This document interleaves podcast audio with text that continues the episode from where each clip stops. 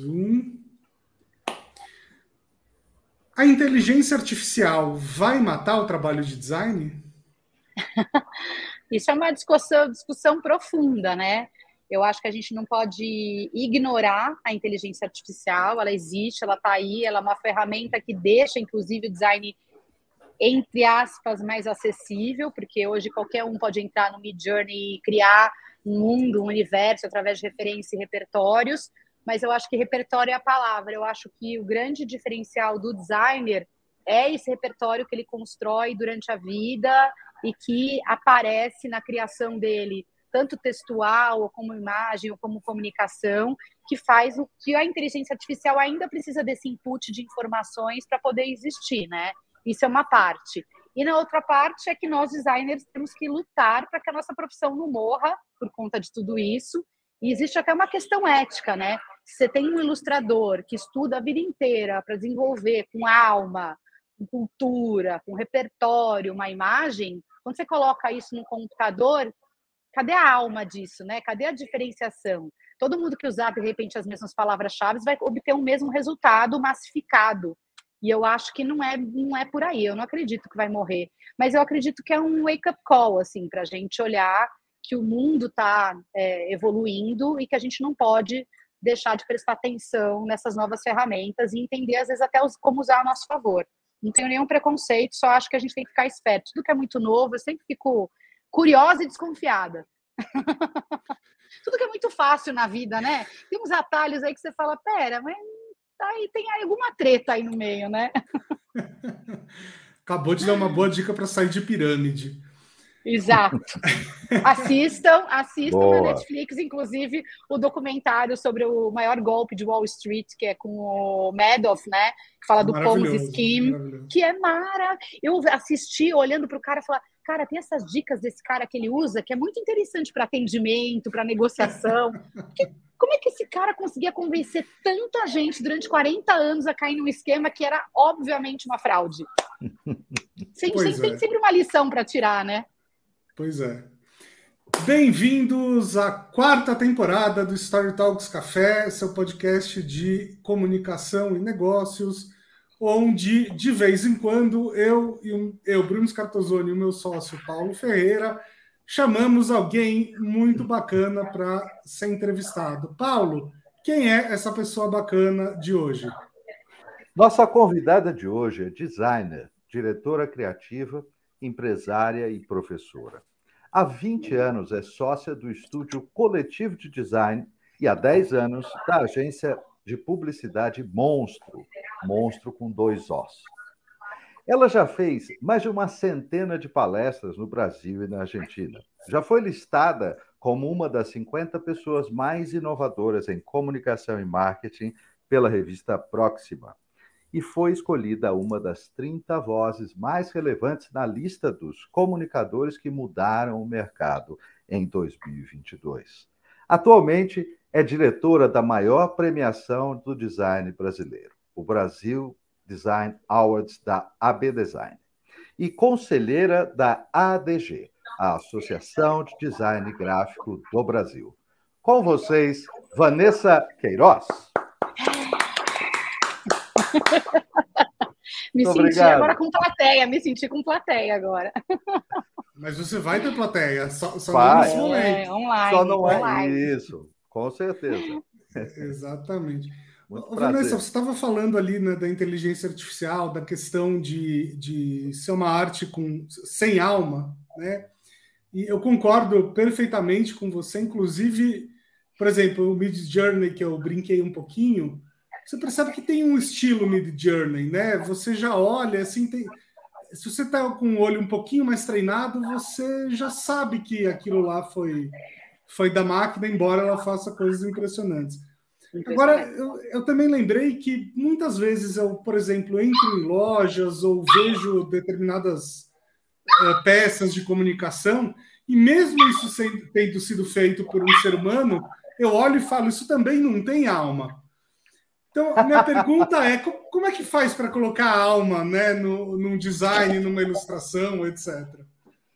Eu acho que não existe alma sem suor e sem esforço. Eu acho que depende muito do profissional que está atuando e para mim isso serve para qualquer profissão. Você tem as pessoas que levam as coisas no automático, porque tudo tem fórmula. Você consegue. Por que, que a publicidade consegue entregar campanhas enormes em três dias e às vezes a gente vai analisar uma campanha de fora e fala: caramba, isso aí demorou três meses para ser feito? Porque existem fórmulas. E as fórmulas pausterizam o mercado. Você começa a ver tudo meio parecido. Então, eu acho que existe uma relação aí de tempo, esforço, que é o que ganha a alma do negócio, que é o que aquele negócio passa a ter um diferencial, que é que se você consegue um pouco mais de tempo e dedicação para se esforçar numa entrega, que traz um diferencial que nem sempre é perfeita. E aí eu trago um pouco do design brasileiro, que tem essa coisa do improviso perfeito, do design vernacular, que o defeitinho, né, que para mim é o que traz a alma, que traz a malemolência, aquela coisinha que você olha e fala, peraí, tem alguma coisa de diferença, tem uma coisa craft que eu não entendi, da onde essa pessoa tirou isso. Para mim, isso é que faz a diferença. Porque se você pensar em qualquer projeto de uma maneira muito fechada, e muito pausterizada, você vai entregar sempre a mesma coisa e é fácil de fazer. É, na verdade, depois que você pega a manha, é o que eu brinco aqui, sai no xixi. Só que é isso que a gente quer entregar para o mercado? Acho Nossa, que não, né? Eu achei sensacional esse comentário que você fez, Vanessa, exatamente é, porque é, dizendo, inclusive, é fácil de fazer. Claro, assim, fácil é relativo, mas assim. É Dentro é da metodologia, né? Exatamente. E, e, me chamou a atenção no, no, começo, aqui, até na própria pergunta, quando o Bruno pergunta o seguinte: é, como é que é essa situação da arte sem alma? Gente, se não tem alma, não é arte. Pode até ser outra coisa, mas arte não. Não tem jeito. A arte só é arte porque tem alma, porque a expressão de alguém. Né? Agora, se não é a expressão de alguém, não, não é arte. Pode chamar do que quiser, pode até ser bom, mas não pode chamar de arte, porque arte é a expressão do espírito humano, não tem como. Exato. E eu acho que o design é a mesma coisa. A diferença é que a gente usa ferramentas, metodologias e a gente tem um objetivo, um resultado no final para dar, que é, eu preciso resolver a marca desse cliente, preciso criar uma identidade visual e ela tem que ter por trás conceito, ela tem que cumprir uma função que a arte não necessariamente tem. Às claro, vezes a arte é só uma expressão que vai impactar, mas uhum. o design bebe da arte, bebe da música, bebe da cultura, bebe de tudo uhum. que está em volta da gente para trazer através dessas ferramentas uma solução para o cliente, né? É que no Brasil a gente olha o design muito como resultado visual final. Então, uhum. Então você fala assim: ah, o design é, é, isso aqui, é um flyer. Não, mas onde você olha tem design. Design está em tudo. O design está no desenho de uma uhum. ferramenta, está no desenho de um prego, ele está na função de uma mesa. Então, assim, não dá. Acho que o problema no Brasil é confundir muito o design com a comunicação no geral, né? Para mim, o design é uma ferramenta da comunicação. Entendeu? Essa confusão continua do mesmo jeito ah, no sim. Brasil, não, não uhum. melhorou nesse sentido, porque é, recentemente a gente tem algumas outras coisas que foram vindo para a linguagem do dia a dia, como, por exemplo, design thinking, que não é design, é outra coisa, mas que ajuda a ampliar o conceito do que está na palavra design, né? O pensamento, a filosofia de desenhar, de conceber coisas, que aí sim, muito próximo ao papel do design, conceber coisas com uma função específica, servindo a função. Não melhorou nada no entendimento do mercado disso? Eu acho que melhorou, Inclusive, eu sou uma ativista do design, eu fico falando, eu gosto de. Eu enchi o saco do Bruno. Eu falei, Bruno, quando aparecer a oportunidade, vamos trocar aquela ideia que a gente tinha falado, porque eu acho que quanto mais lugares a gente estiver falando de design, melhor é para o mercado, melhor é para a profissão, melhor para mim, consequentemente, enquanto empresária. É, eu não sou daquelas que não gosta de concorrência e não quer falar de preço, eu acho que não para construir um mercado mais justo e mais abrangente, a gente tem que falar sobre, porque senão fica cada um no seu quadrado trabalhando do seu jeito e, e ninguém está ganhando com isso. O que eu acho é que as pessoas têm pouco interesse em entender, é, porque design virou uma palavra que tem design de sobrancelha, design thinking, design, tudo é design, né? E design não é desenho só, design é uma metodologia. Se a uhum. gente é, vulgariza demais essa palavra, e a gente tem esse probleminha no caso do português, porque ela é uma palavra em inglês, a gente cria mais um problema né? Porque ele vira às vezes um adjetivo, às vezes ela é a palavra principal, às vezes é o objetivo, às vezes o substantivo. Então assim, é, é, o que, que é design, né? Então as pessoas interpretam muito e a maioria das pessoas no Brasil confundem com publicidade. Então, por exemplo, o escritório é o estúdio coletivo de design. As pessoas chamam a gente de A coletivo. Porque aqui no Brasil, Nossa, a gente é dominado pelas agências de publicidade. Então, a partir do momento que a pessoa bate o olho no meu portfólio, ela olha e fala: ah, tem vídeo, tem marca, tem embalagem, eles são uma agência. Aí toda reunião eu tenho que entrar e explicar, fala, não, você sabe a diferença? Primeira pergunta que eu faço para o cliente, você sabe a diferença entre escritório de design e agência de publicidade?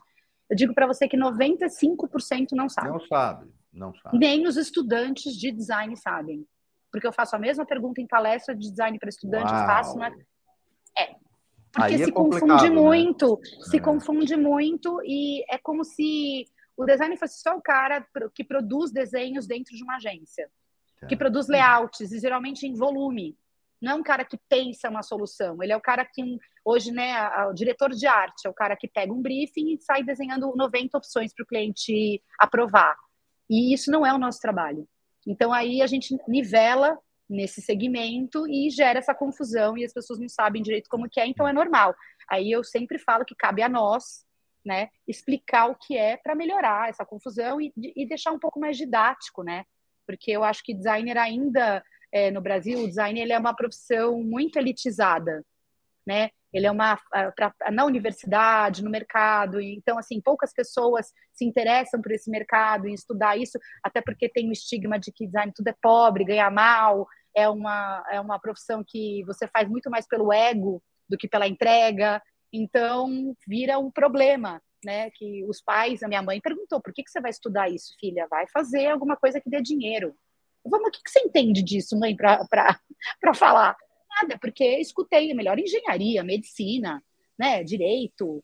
Hoje está um pouco melhor, tá? Eu estou falando de 20 uhum. anos atrás, mas ainda assim porque eu vejo hoje, eu faço palestra para estudante de 20 anos que fala: como é que eu vou ganhar dinheiro na minha profissão? Como é que eu vou monetizar? porque nas faculdades não se ensina a ganhar dinheiro através, você é formado para ser um funcionário.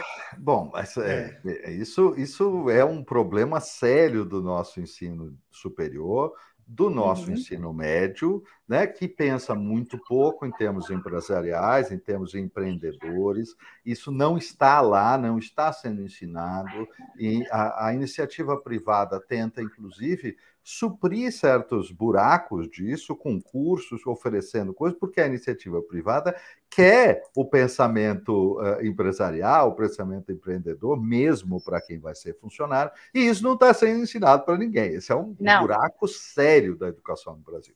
Muito, muito sério. Muito eu sei que não é só na minha profissão, mas na uhum. nossa profissão você se preocupa muito em estudar, é, no começo meio que obrigatório, filosofia, etc. Mas depois você tem, é, por exemplo, nem direito autoral que é uma coisa que o designer precisa saber. Né? A criação é de direito de quem cria, não é Sim. direito de quem compra. Eu vendo o direito de uso. A gente Sim. não sabe nem negociar isso. A gente entra no mercado, você faz, por exemplo, uma ilustração para uma embalagem, quando você vê o cliente está usando em tudo, e você fala, mas espera, eu fiz para embalagem, por isso que eu te cobrei esse valor. Amigo, não é tua. O cara fica ofendido. Como assim? Estou pagando? Você fala, não, você leu o contrato? Né? Então, daí a gente entra no. Eu concordo 100% é. com você em toda a formatação desde a escola. O brasileiro tem horror de falar de dinheiro, tem vergonha de falar de dinheiro. A gente é colocado nesse lugar como se fosse ser rico ou ganhar grana é uma ah, é coisa para mercenário, coisa de né, aquela coisa da família quatrocentona que já vem com networking todo de casa. Hum. E na verdade não é isso, gente. Ganhar dinheiro é maravilhoso. O que você pode fazer com dinheiro é infinito, entendeu? Então assim, por que ter vergonha de ganhar dinheiro? Porque a gente não fala sobre. Eu achei incrível que você destacou, você me, me contou aí que os designers também não foram apresentados aos advogados ainda. Você sabe que os publicitários não foram, né? Eles nunca foram apresentados para a turma de direito, o pessoal que se forma. E nem aos e... economistas, né? É, Porque não, também está cheio de publicitário que não gosta de dinheiro. Sim. Bom, ok, exatamente. mas é que eu digo em relação a contratos, gente, é, assim, publicitário que não entende contrato, designer que não entende contrato, músico que não entende, não entende contrato. Gente, você está se colocando a ser roubado. Não pode, você precisa conhecer advogados, não pode. Não, e eu adoro pessoas que falam assim, ai, não, mas é chato. Gente, tem muita coisa chata para fazer na vida, né? Então, se você quer ser profissional, você vai ter o lado legal, que é você escolher uma profissão para executar algo que te dê prazer nas oito horas comerciais do dia, né? Eu não entendo gente que fala, ah, eu escolhi essa profissão e detesto. Tá, amigo, pelo amor de Deus. Então escolha alguma coisa que você goste. A não ser que seja assim, o meu foco é esse, ganhar uma puta grana, tipo, vou trabalhar com mercado de investimento, vou ficar todo cagado o resto da minha vida, porque vou trabalhar durante 10 anos, ficar rico e acabou. Mas se você escolhe algo para crescer, para deixar um legado, para construir, para ganhar repertório, a parte chata faz parte justamente, Paulo, pelo que você falou, para você se defender do mundo comercial. Não tem jeito, não tem jeito. Ah, e na verdade, Ivan, eu gostaria até de utilizar uma outra palavra. Para você participar do mundo comercial. Participar de igual para igual participar uhum. olhando no olho e podendo ter a tranquilidade de virar para o seu cliente e explicar, inclusive, para ele, ou colocar no contrato: olha, direito de uso assim, assim, assado, tempo de uso é tal, assim, assim, assado, e a propriedade intelectual é minha, a autoria é minha, ela não muda de mãos, inclusive, que é contra a lei, não pode. Então, clareza, gente, mas participar do mercado. Né? Participar Sim. de uma forma ativa e clara, né? Faz é, parte essa negócio, parte da autoria que você falou é super importante, deixar muito claro que você tem o direito, você pode até vender o direito de uso, mas eu nunca vou deixar de ser autora. Claro. Né? Aquilo tem que estar, tá, por exemplo, na publicidade, quando eu, uhum. o coletivo durante muitos anos como escritório de design atendeu agências de publicidade, grandes agências, DPZ, Almap, DM9, Sim. etc. A gente aprendeu direito autoral com elas, porque eu negociava com o art buyer. E aí o art buyer vinha para mim e falava assim: "Olha, eu preciso dessa ilustração para usar numa campanha da Havaianas por um ano, Brasil. Perfeito. E aí eles me ensinaram a trabalhar. Eu falava, tá, legal, mandava o meu preço, porque eu cobrava aquilo. Eu cobrava, Nossa. detalhe, tá? Assim, ó. Hum, tanto. E é muito pelo tamanho do cliente, mas eu não pensava assim, por exemplo, cara, se eu estou fazendo uma campanha para Havaianas, para quanta gente isso vai aparecer? Para quantas pessoas isso vai aparecer? E durante quanto tempo? Aí eu fui entendendo eu aprendi tudo na porrada, tá, gente? Não aprendi isso na faculdade, aprendi tomando tapa na cara. Não, a faculdade. E, e com bons profissionais e muito honestos, transparentes, que falavam, Van, presta atenção, te mandei agora um novo direito de uso. Você percebeu? Eu não. Então, melhora teu valor aí, porque eu vou, vou, vou usar a sua campanha fora do Brasil. Eu, ah! E aí eu trouxe isso para o mercado de design, que pouquíssimo usa. Sim. Tá. Entendeu? E você sabe você... onde as agências aprenderam isso? As agências brasileiras aprenderam isso porque é, 25 anos atrás eu estava trabalhando em subsidiárias da DPZ. É. E veja só, é, as agências brasileiras desenvolveram uma facilidade de lidar com isso 30, 40 anos atrás, porque isso veio através das contas internacionais com os policies internacionais, com os contratos internacionais. Porque eles é super certinhos com isso, né? Os caras então, têm levam muito ler tudo, entender tudo, e aí você passar a trabalhar daquela forma dentro do compliance do que o mundo civilizado faz. Então, foi assim que as agências aprenderam também. Pois é. Daí é. você vê que isso, e se você for ver, é muito recente. Se você for pensar enquanto mercado, quando, quando eu comecei para hoje, a galera hoje que está trabalhando já tem muito mais informação. O que eu acho que é um problema é que a academia está sempre, acho que cinco anos atrás. Está sempre correndo tá atrás da informação. Muito boazinha. Até assim, mais, né? Depende. É. é. que eu adoro as universidades e eu dou eu também, palestra na faculdade. Mas exatamente porque eu gosto você sabe que eu costumo dizer o seguinte: se você realmente ama alguém, você precisa empurrar e dar chute na bunda para ir para é. frente. Então é por isso que a é. gente fala mal, critica as universidades, gasta o nosso tempo em dizer: escuta, precisa atualizar isso, porque a gente se importa. E, e eu, eu, eu, percebo um fenômeno, porque há 20 anos eu dou palestra em faculdade, eu comecei dando palestra do meu TCC. E aí a gente começou a dar palestra sobre escritório, porque Legal. quatro sócios que se formaram juntos na universidade, resolveram abrir um negócio, é, o estudante fica assim, caramba, eu posso fazer isso também, então por que, que eu não fiz, né? E a gente dá a palestra para mostrar como foi nossa trajetória, onde a gente errou, onde a gente acertou e tal. E dentro das universidades mais com mais nome, você já vê esse movimento de entender a parte óbvia. Então, você fala, você pega uma faculdade como FAP, SPM, PUC, Mackenzie, já formam empreendedores. As outras universidades formam mais funcionários. Uhum. Porque é uma questão, para mim, natural do networking, do poder aquisitivo, da grana, do, da grana que pagam para professor. Então, são professores que já estão um pouco mais antenados com o que está acontecendo Sim. no mercado, então trazem isso para suas matérias. Mas as demais são muito mais voltadas para a parte artística, que, que eu amo, tá? Cinema, arte, isso tudo é muito legal. Só que você não sobrevive disso. Se você quiser viver de design, você precisa aprender a ser, a, inclusive se você quiser ser funcionário. Porque hoje, com CLT PJ, você tem que conseguir ler um contrato levantar a mão e dizer: olha, não concordo com isso, pode ser desse jeito? Negociar. As pessoas não sabem negociar. Agora, Gilvan, sabe que tem uma frase que você falou numa, numa das palestras suas que, que eu vi, que nunca saiu da minha cabeça, que você fala mais ou menos assim. É, bom, hoje em dia todo mundo glamoriza essa coisa de empreender e tal, né? Todo mundo se diz empreendedor, mas na minha época isso se chamava meter o louco é, porque startup. É. Startup. Ai, que nome lindo, gente. As pessoas não sabem nem o que é startup. Sim, é, tipo, sim. Eu falo, na nossa época, abri um pequeno negócio e eu descobri as duras penas que o meu negócio não é uma startup, era meter o louco, porque startup e esses negócios com investimento são escalonáveis. Então, você sim. cria um modelo que escalona, seu valor fica ali, né, de custo fixo sempre manejado com certo controle e o resto você vai crescendo com o seu serviço.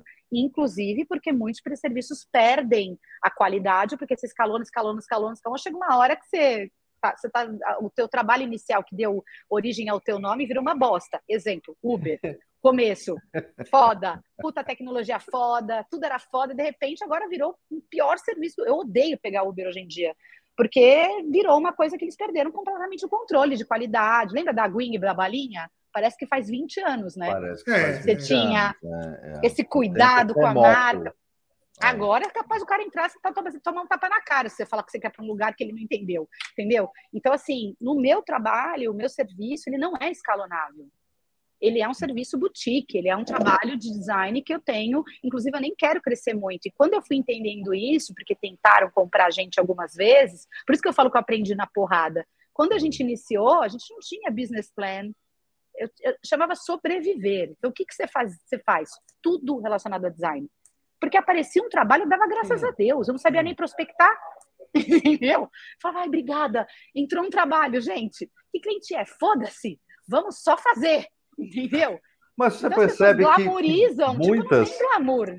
muitas das marcas que hoje dominam os seus campos nasceram na garagem metendo louco, criando computador, criando ideia, criando... e eles também não sabiam o que iam fazer. E eles também Sim. tomaram na cabeça com vários contratos no início, está na história Sim. da Microsoft, está na história da Apple, está na história é isso, gente. É meter o louco, é genial isso que você falou, Bruno. Essa, realmente a fala dela é, é incrível nesse sentido. Agora, Van, você estava comentando antes, né, que uh, no começo vocês trabalhavam muito com agências e tal. Uma curiosidade, hoje em dia vocês não trabalham mais com agências? Como é que funciona? Não, a gente, quando eu falo que a gente aprendeu fazendo, foi isso mesmo. O que, que acontece? O mercado sempre foi muito fechado com é, a sua maneira de trabalhar. Eu acho que as agências estão começando, até porque foram forçadas a isso, já que as áreas uhum. de mídia estão diminuindo, minguando, e a agência de publicidade ganha dinheiro efetivamente com mídia. O que, que eu percebia? Eu tinha um milhão para uma conta, usavam 10 mil para criação e o resto todo era para mídia, né? Ou para execução e tal. E eu não entendi, eu falava, nossa, mas o nosso trabalho é tão, é tão bom, por que, que a gente não consegue negociar? Não, o dinheiro que a gente tem para criação é esse. E aí a gente era tratado pelas agências como uma produtora. Ou seja, a gente tinha participação na direção de criação, a gente desenvolvia isso, mas nas fichas técnicas de trabalho não era interessante para eles apresentarem o coletivo, era muito mais interessante dizer fulaninho, nosso diretor de arte, que fez essa campanha maravilhosa, por esse valor. Aí para nós que éramos pequenos, aquele valor era grande, mas quando você via o valor da campanha, era muito injusto, porque eu assinava o contrato de direito de uso, achando que eu estava ganhando muito porque eu não tinha noção do valor total. E era tão desigual quanto a nossa sociedade. E aí a gente foi percebendo. Primeiro problema. Segundo problema, não queríamos ser uma produtora, queríamos que o nosso nome aparecesse, afinal de contas, a criação era nossa. Aquilo que você estava vendo, a agência brifou, direcionou e trabalhamos juntos, mas não era do diretor de arte, era nosso, nosso e dele. Se a gente não vai dividir a autoria, o meu nome nunca ia aparecer. Eu sempre ia ser o famoso fornecedor. Outra palavra que me dá ódio. Não sou seu fornecedor, não estou te fornecendo leite, estou te fornecendo arte, criação, design, intelecto, repertório. Então não me coloca nessa caixinha para me diminuir enquanto empresa. Então isso me incomodava. Aí, com o passar do tempo, é, essa indústria da criação que tem os seus prêmios, os seus clubes de criação e etc., nas fichas técnicas a gente aparecia como ilustradores. Aí eu, o quê? Depois de tudo que a gente fez, de criar o pensamento crítico, de entender o que a gente está entregando, de mudar a perspectiva desse trabalho, colocar a gente como ilustrador, aí a gente parou para pensar, depois de nove anos fazendo isso e ganhando muito dinheiro, que não era o que a gente queria para o nosso futuro. Não era para isso que a gente tinha criado o escritório de design. Não era para ser uma produtora. Nada contra as produtoras, mas não era isso que a gente era e como a gente queria se posicionar. E os timings de agência, por conta de colocar você nesse processo fabril, porque vamos soltar campanha e layout, era bizarro, era assim, trabalha à noite, trabalha final de semana, você tem três dias para fazer um trabalho que você teoricamente faria em 15, muito bem feito, muito mais qualidade. A gente falou, cara, a gente vai ser a galera que vai bater palminha para pizza na agência e, e, e fazer hora extra e entrar nessa, ou a gente vai criar um mercado sadio, criativo, que consiga ganhar dinheiro sem ter que vender alma para o diabo? Então, na hora que a gente viu todo esse cenário, a gente tomou a decisão e começou a falar: a partir de hoje, a gente vai desmamar das agências, que foi muito difícil, porque realmente o volume de dinheiro por conta da área de mídia é. Não dá para comparar, porque quando você faz uma campanha, você ganha pela direção de arte, depois por todas as peças que você faz. Então, como você compara com o desenvolvimento de um projeto de uma startup, que você começa com a pesquisa, daí você vai para a linguagem, daí você vai para a marca, é muito mais, é muito diferente a execução. Então, foi uma tomada de decisão que demorou três anos para a gente fazer a virada, até o dia que eu falei, eu não trabalho mais, não atendo mais agência. E foi, foi planejado. Daí a gente já era mais maduro, né, gente? Não é assim, não dava para tão meter o louco assim. A gente teve Bacana. que planejar porque eu já tinha folha de pagamento. Isso é uma coisa que me pegava muito. Para vocês terem uma ideia, em 20 anos a gente nunca atrasou o salário de ninguém. Porque era uma coisa assim, eu não vou cometer os mesmos erros que o mercado comete. Eu não vou ser o empresário brasileiro clássico, que também é uma fama. Se vocês quiserem, a gente falar mais pra frente. Porque hoje você falar empresário, a pessoa imagina que você é o Abílio Diniz, dono do Pão de Açúcar, tá? Mano, deixa eu te falar. Não. A maioria dos brasileiros é, que sensacional não é. tem dinheiro, corre, vende a janta para pagar o almoço. É, é, muito difícil, né? A gente não tem sócio investidor, então não é assim, ah, vamos apostar no modelo de negócio que a gente vai tirar dinheiro daqui 10 anos. Não, o nosso dia a dia é, é dia a dia mesmo, entendeu? É todo dia ali andando mais um pouquinho. Então, foi por isso que a gente desistiu de atender a agência, porque a gente viu que a gente não ia mudar esse relacionamento das agências, que a gente não ia conseguir mudar esse mercado eu acho muito importante você é, fazer esse tipo, contar esse tipo de história aqui, porque hoje em dia no mundo parece que tudo é startup, né? E se não é startup, não, sei lá, não vale. Não funciona. Não funciona. Então você vai nos eventos, vai nas escolas de negócio, vai, sei lá, nos fóruns de internet, e tudo é startup, tudo tem que ser escalonável, tudo tem que ser milionário. Existem uh, muitos negócios que, aliás, a maioria deles, que não tem nada a ver com esse universo, né? Nada. Estão aí rodando e, e tal. É, e outra, assim, a gente tem que pensar no o que eu sempre falo para todos os meus alunos, design, ele é uma ferramenta social. Então você não pode criar nada, nenhum produto, nenhum serviço, nenhuma marca sem olhar para a sociedade, para entender com quem eu estou falando, quem é meu target, por que, que eu estou falando desse jeito. Até porque a publicidade ela era muito efêmera. Ela não tinha uma responsabilidade social, ela tinha uma responsabilidade de vender uma ideia, um serviço, um produto.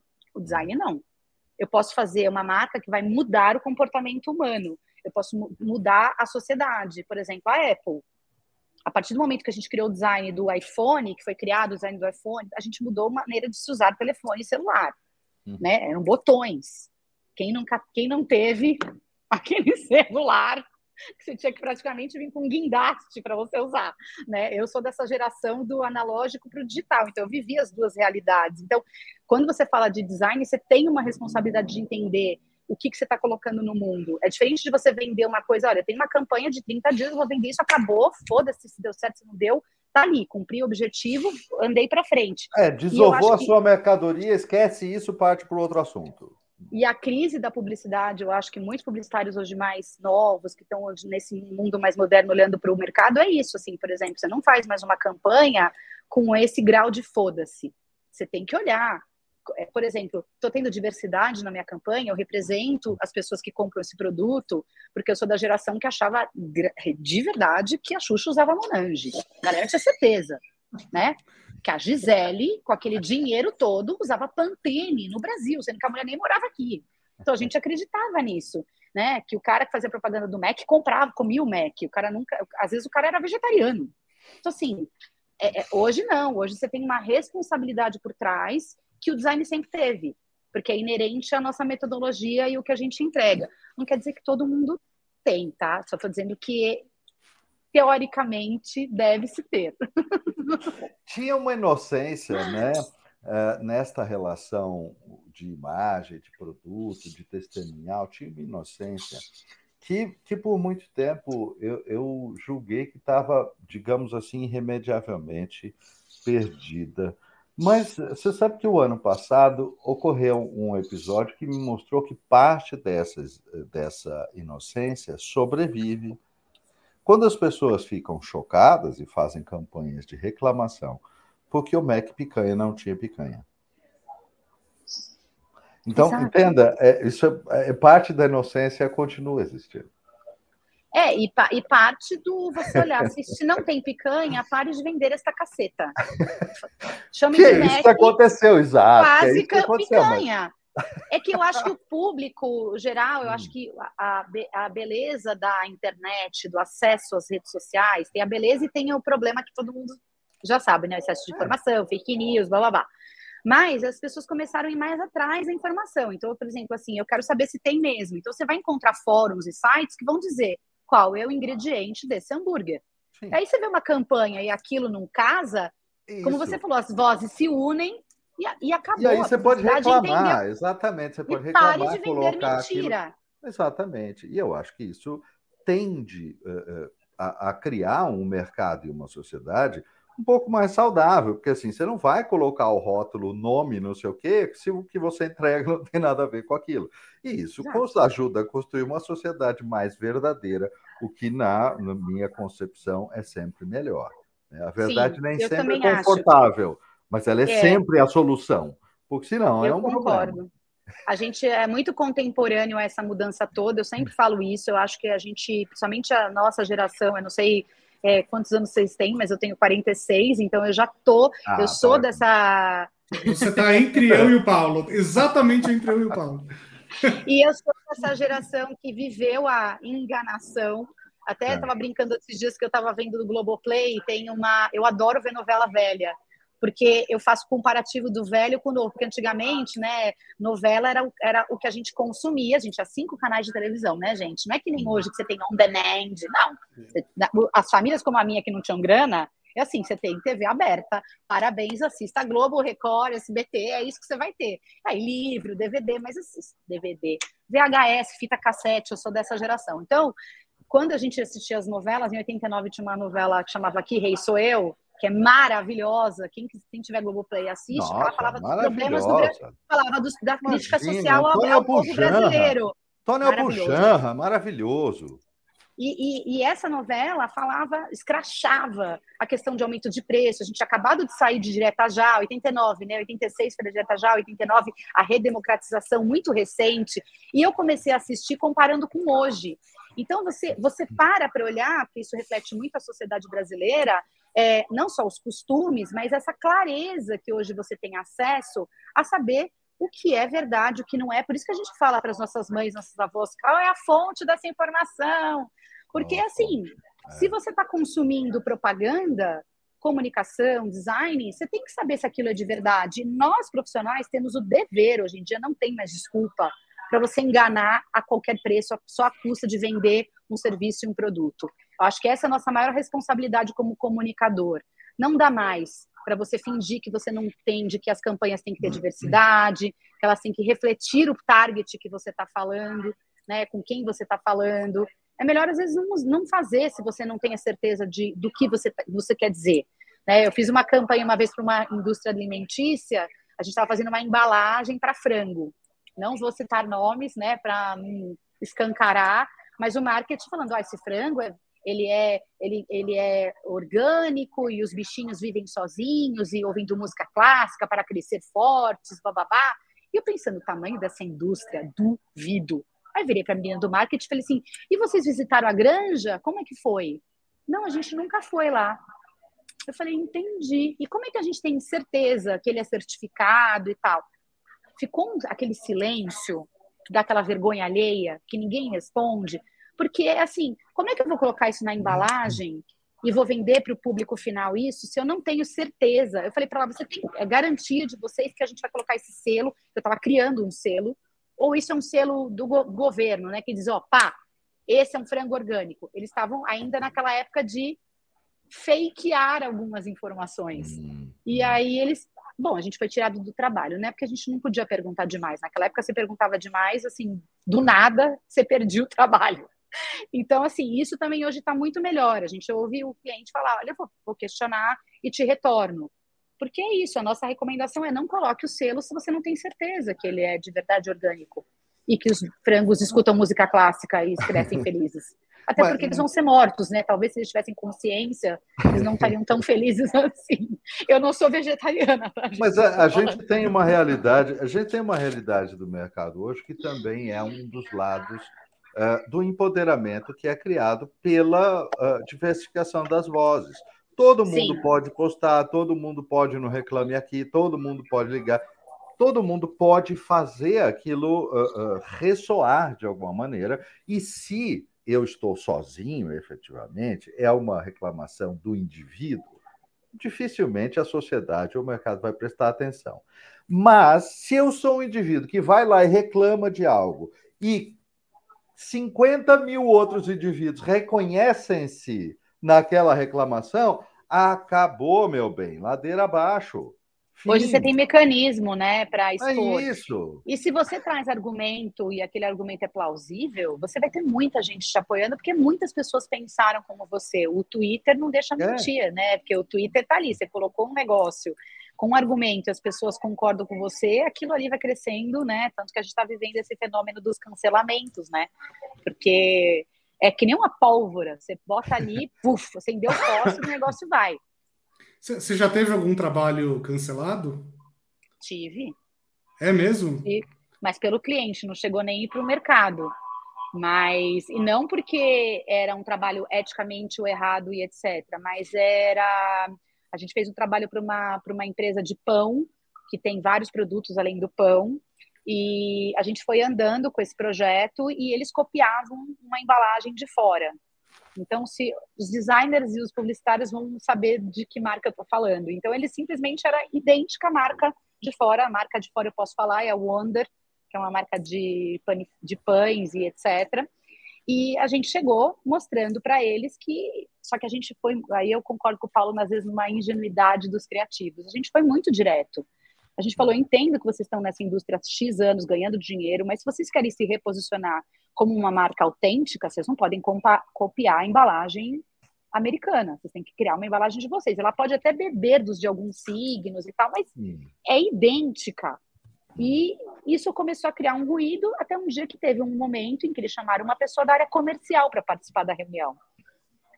O cara ganhava muito dinheiro vendendo o pão cópia. Para que ele ia querer mudar a embalagem? Então, ele foi minando a confiança dos tomadores de decisão, do marketing tal, que tinham, através de pesquisa, entendido que eles precisavam mudar a embalagem, porque ele falou: olha, na hora que a gente mudar a embalagem, existe a chance de a gente perder a venda. Óbvio, você está se reposicionando. Normalmente, o que, que a gente imagina? Ou estagna, ou volta um pouco para trás para ir para frente. E aí, só desse, desse risco de perder um pouco de público fiel, o que a gente achava que não ia acontecer, porque a gente estava modificando, fazendo um redesign que não era muito radical, porque a gente entendia o território do cliente e a gente sabia que fazer uma mudança radical era muito arriscado. Eles, toda reunião, a gente saía de lá com um kit de agradecimento. E era uma família japonesa, então era sempre muito obrigada, muito obrigada. E a gente, puta, estamos arrasando, os caras estão achando foda o nosso trabalho. Chegou no último trabalho, na última reunião entrou esse cara gerente comercial, cancelaram o nosso trabalho. Houve um cancelamento interno, a gente virou os demônios na reunião, cortaram e falaram: não vamos publicar, apagaram e nunca usaram o trabalho que a gente fez. Então, existem vários tipos de cancelamento, não só né, de nome. Sim, assim, sim. como perfil de empresa, é, isso eu tenho muito orgulho de falar, porque eu falo que a gente é devagar, conservador e devagar e sempre, apesar de todo mundo achar que a gente é maluco, a gente não é. Até porque, né, defina maluco, né, gente? Então, né? É, mas nesse caso, a gente nunca teve reclamação trabalhista, a gente nunca teve, porque a gente sempre foi muito correto, a gente sempre tenta é, mitigar esse tipo de coisa. E, existe uma coisa que a gente não se expõe demais, porque não é muito do nosso perfil. A gente sempre foi de trabalhar, né, de fazer. A gente nunca foi do, do aparecer. Né? Eu brinco, a gente não é o Mili Vanille do design. Para quem não conhece Mili Vanille, vale a pena, né? Ganhar um Grammy sem ser eles que estavam cantando. Tinha os caras que cantavam, eles só dublavam. Então eu sempre brinco, existem os Mili Vanilles do design, são aqueles caras que aparecem, que têm uma puta fama, que ganham grana, e eu acho que o que a gente consegue ter de consistência é porque a gente é muito consistente. Então a gente o, não. O, o Milli Vanilli do design, no fundo, vai ser a pessoa que usa a inteligência artificial, né? Sim, só que se sustenta. Sim, acho, é, que não. acho que não. Porque quando aparecem os desafios, né, que é o que tem na nossa carreira muito, né, tipo assim, que é o que mais, por, por exemplo, motiva a gente como escritório de design, são os desafios. Eu adoro quando o cliente fala: Você já trabalhou para o mercado de cosmético? Eu falo: Não vamos fazer. Falo, nossa, que foda, vamos explorar, pesquisar, porque nosso trabalho é metodologia, eu vou entender do teu mercado antes de te entregar a imagem. Uhum. Então, não preciso ter um portfólio de cosmético para te entregar cosmético. Isso é um, é um erro, é uma falácia com relação à entrega de design. Porque o portfólio não precisa ser, ah, eu atendo só bebida, então você também faz. Gente, fica tudo igual. O mais legal é você trabalhar, trazer o desafio de pessoas. Você olha o portfólio, é muito legal. Foda, esse cara vai te entregar algo legal de algo que ele nunca fez. Por que é, não? Aliás, aliás, Van, eu acho que isso é uma coisa extremamente importante e valiosa de ser destacada, porque ela é imensamente importante para o processo de pensar e contratar design, né? É, isso é muito importante. Às vezes, uma indústria, e eu conheço várias que sofrem desse mal, uma indústria ela fica viciada nos mesmos ah. fornecedores, nos mesmos criativos, dos mesmos designers, a mesma coisa. E o problema essencial é aquelas pessoas, é claro, em, em tese, elas, entre aspas, vão resolver com mais facilidade ou com mais velocidade determinadas coisas, porque já, já estão habitando aquele mundo. O que, que elas não vão fazer? E essa é que é a pegada. Elas não vão ter um olhar profundo, novo e refrescante na história. Por quê? Porque já moram lá. Você precisa trazer alguém que não mora lá. Saramago escreveu lindamente: você só pode ver a ilha de fora da ilha. Exatamente. Então não dá, gente. Você não pode viver dentro do negócio e achar que a, a sua visão é a única. Tem que ter uma visão fresca para renovar, né? Senão fica tudo e outra de mesma coisa. E isso vai depender muito do seu interlocutor. Então, quando você tem alguém no marketing, alguém na agência, o CEO da empresa que tem esse olhar, para mim, o cara que já eh, resolve empreender, ele já é um corajoso. Então, geralmente esses, hoje em dia eu atendo grandes empresas e muita startup e cliente pequeno, né? Cliente está começando. Inclusive, eu tenho várias ferramentas de subsidiar é, o trabalho para que eu consiga, que ele consiga investir o dinheiro que eu acredito que vale meu trabalho, para ter uma boa entrega e que ele não precisa se sufocar para poder trabalhar com a gente, né? Então, por exemplo, se eu atendo uma Ambev vou atender uma empresa menor, eu não posso cobrar exatamente o mesmo valor e ter a mesma forma de pagamento. Até porque hoje as grandes indústrias estão pagando em 90, 60, 120. O pequeno, geralmente, ele vai dar um dinheirinho à vista e vai ficar ali naquele carnê, entendeu? Então, como é que você consegue atuar? É, para trazer essa inovação, que é o que você está falando, para ser fresh, né? É através de apresentar para o cara algo que está completamente fora da zona de conforto dele. E normalmente esse trabalho é aprovado, porque o cara se apresenta um universo novo para ele. Ele olha e fala: caralho, é isso que eu quero de diferencial. Porque para mim é o efeito Nubank que eu chamo. O Nubank, quando ele entrou no mercado, ele era completamente diferente de todos os outros bancos. Um banco roxo chamado Nu. Entendeu? Assim, como é que ele, que ele arregaçou? Porque ele trazia diferenciais. Então, o designer sempre teve uma área de design dentro do Nubank. Eu estou falando porque eu entrevistei o pessoal de lá quando eu tinha uma plataforma chamada Ideia Fixa e sempre que eram assuntos relacionados a design, eu pedia para as minhas sócias, deixa eu entrevistar, porque além de eu aprender muito, eu trocava muita figurinha com os caras, né?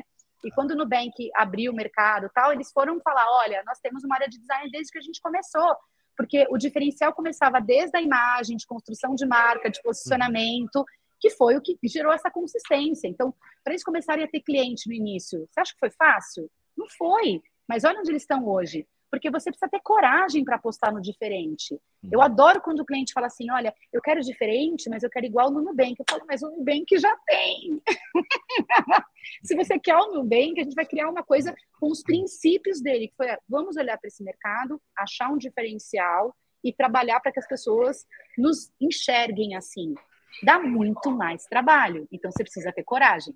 É, inclusive fazer com que o, o design da, da, da dos produtos, das peças, da comunicação, de tudo, reflitam aquela diferença. Gente, isso é absolutamente precioso e difícil de ser feito.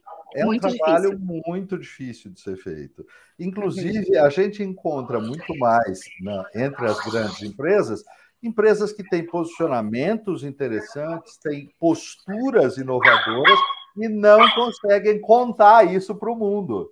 É, é muito. Sim, muito sim, e não existe fórmula, né, gente? Claro. Eu, eu, às vezes eu tenho a sensação que o cara quer que você chegue com uma fórmula e fale assim: olha, é só isso, vamos botar um amarelo? Não, não é isso.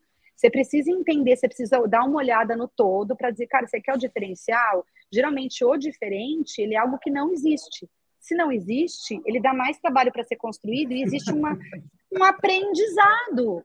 Você vai ali, ó, que é o que a gente pode é, aprender com as startups, é que você vai ajustando a fórmula. Porque você, você fala assim, eu quero igual a Coca. Cara, a Coca-Cola tem 200 anos, amigo. Tipo assim, eles não chegaram aqui como eles estão hoje à toa. Eles foram construindo e mudando e tendo coragem para ter essas transformações, né? Eu acho que as pessoas se encantam muitas vezes pela história do coletivo, porque a gente nunca teve coragem de mudar. Primeiro, porque a gente não tinha o rabo preso. Então, até hoje a gente fala, gente, se a gente fizer isso e não der certo, a gente faz assim tá tudo bem. E vai. Qual é o problema? Eu devo satisfação para quem?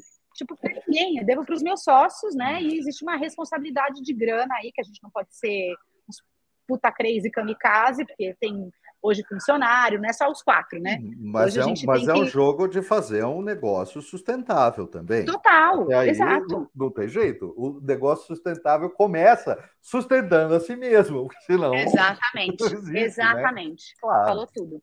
É hum. isso. Você acha, você acha que coragem é uma palavra importante para um bom design? Eu acho fundamental. Eu acho coragem, e eu sempre falo para os meus designers, para os meus alunos, e quando eu dou palestra, coragem é, a, é você chegar numa reunião e o cliente tem certeza que ele quer um quadrado, e você fala: olha, tem o quadrado, está aqui, porque hum. você vai trazer a ideia dele. Né? Eu sempre brinco com eles: não sai com o pé na porta mas ter a coragem de se posicionar e falar, olha, mas também tem o círculo, tem o triângulo, você já olhou para esses dois lados? E normalmente o cliente que não é egóico, maluco, ele vai olhar e falar, hum, para isso que eu contratei essa galera, porque se eu soubesse fazer isso, eu estaria fazendo, desenha você. Você não precisa de mim. Se não for para eu estar aqui para te provocar a olhar para outros horizontes, ou como disse o Saramago, olhar de fora e falar, amigo, você está dentro do negócio, o meu olhar é de fora. Eu vou te trazer para resolver o teu problema. Se você não tiver essa coragem, não tem atuação. Eu, eu, não, eu não entendo. Daí vira uma para ir para mim, aí você tocou num ponto crucial para mim, Bruna. Aí vira produtora. Porque eu simplesmente vou lá e produzo Bruno... o que ele quer. Não precisa. Não tem, Bruno, não tem o pensamento fez... estratégico por trás, entendeu? Só tem produção. Total. O Bruno fez essa pergunta para você, talvez ele tenha se lembrado de uma frase que eu digo com muita frequência em cursos e aulas que a gente dá, porque eu acho, ele perguntou se a coragem é importante para o designer, para o criativo. E sim, né? na, na tua resposta, sim, mas é, o que eu costumo dizer, a coragem é extremamente fundamental para o ser humano. E a minha frase é: a vida sem coragem é uma merda. E tem gente que gosta de viver na merda, né, Paulo? Tá tudo bem também. Ok, tá tudo certo, mas assim, não tem. Mas jeito. o problema é querer, é que não querer arriscar. O que me incomoda muito em algumas pessoas, né? Porque uma das coisas de você abrir um escritório, qualquer empresa, tá? Que é uma coisa que também não ensinam na faculdade, é gestão de pessoas. Sim. Ó, é Sim. é de fuder não é sei se vocês vão colocar claro. pi nessa apresentação, nessa, nesse podcast. Assim, é, assim eu, eu para mim, é, é, um dos melhores adjetivos e interjeições são os palavrões. Assim, porque você fala para a pessoa, a pessoa quer mil coisas, mas ela não tem coragem de mudar um, uma vírgula. Então, amigo, você não vai sair do não lugar. Dá, exatamente. E outra, você arrisca e às vezes você erra. E o erro faz parte do aprendizado. Isso também é um problema geracional. A gente é de uma geração em que errar era pecado, errar era perder dinheiro. E hoje a gente entende que errar é, é aprendizado para aperfeiçoar algo. Sem errar, sem testar, você não sabe se aquilo vai dar certo, se não vai dar, se você precisa mexer um pouquinho ali. Ali, às vezes, você erra feio para aprender que aquele não é o caminho, talvez você tenha que ir por outro. E tá tudo bem, né? Então, assim, eu até estava conversando com o Júlio da Taxa, não sei se vocês conhecem ele, ele é um cara muito inteligente, muito interessante. Ele falou para mim que existe, ele tem uma teoria que as gerações agora dos é, Tasking Design? editora. Eu tenho, é, ah, eu tenho vários livros deles. Sim. É, o, o Júlio é o editor que cuida, né, da, inclusive da curadoria e Legal. tal. E, é, eu fui almoçar ele com a semana passada e ele falou para mim, Van, eu, eu tenho para mim uma teoria que essa geração de 18, 20 e poucos anos são criadas por filhos da nossa geração que tem muito medo de arriscar e tem medo de, sabe aquela coisa da criança, não vai aí que você vai se machucar, não vai, que cria, acabou, acaba criando uma parte de uma geração muito medrosa, hum. que tem medo de se arriscar, tem medo de se frustrar, porque os pais já são pais mais velhos, então, né, hum. já são pais na faixa dos 40, e eles já estão naquela faixa que é da geração que tinha medo de arriscar, com uma geração que tem medo de deixar o filho arriscar. Porque, ai, por esse caminho talvez você se machuque.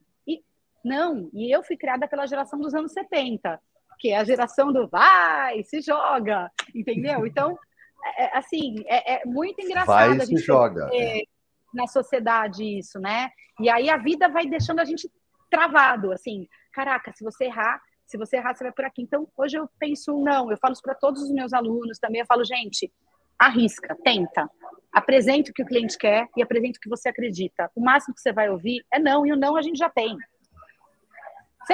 Vai pelo caminho que o cliente quiser Bacana. e aos pouquinhos você vai trazendo seus conceitos, seu repertório, e o cara vai entrando na tua através das metodologias que a gente tem, e no final ele vai até achar que a ideia é dele.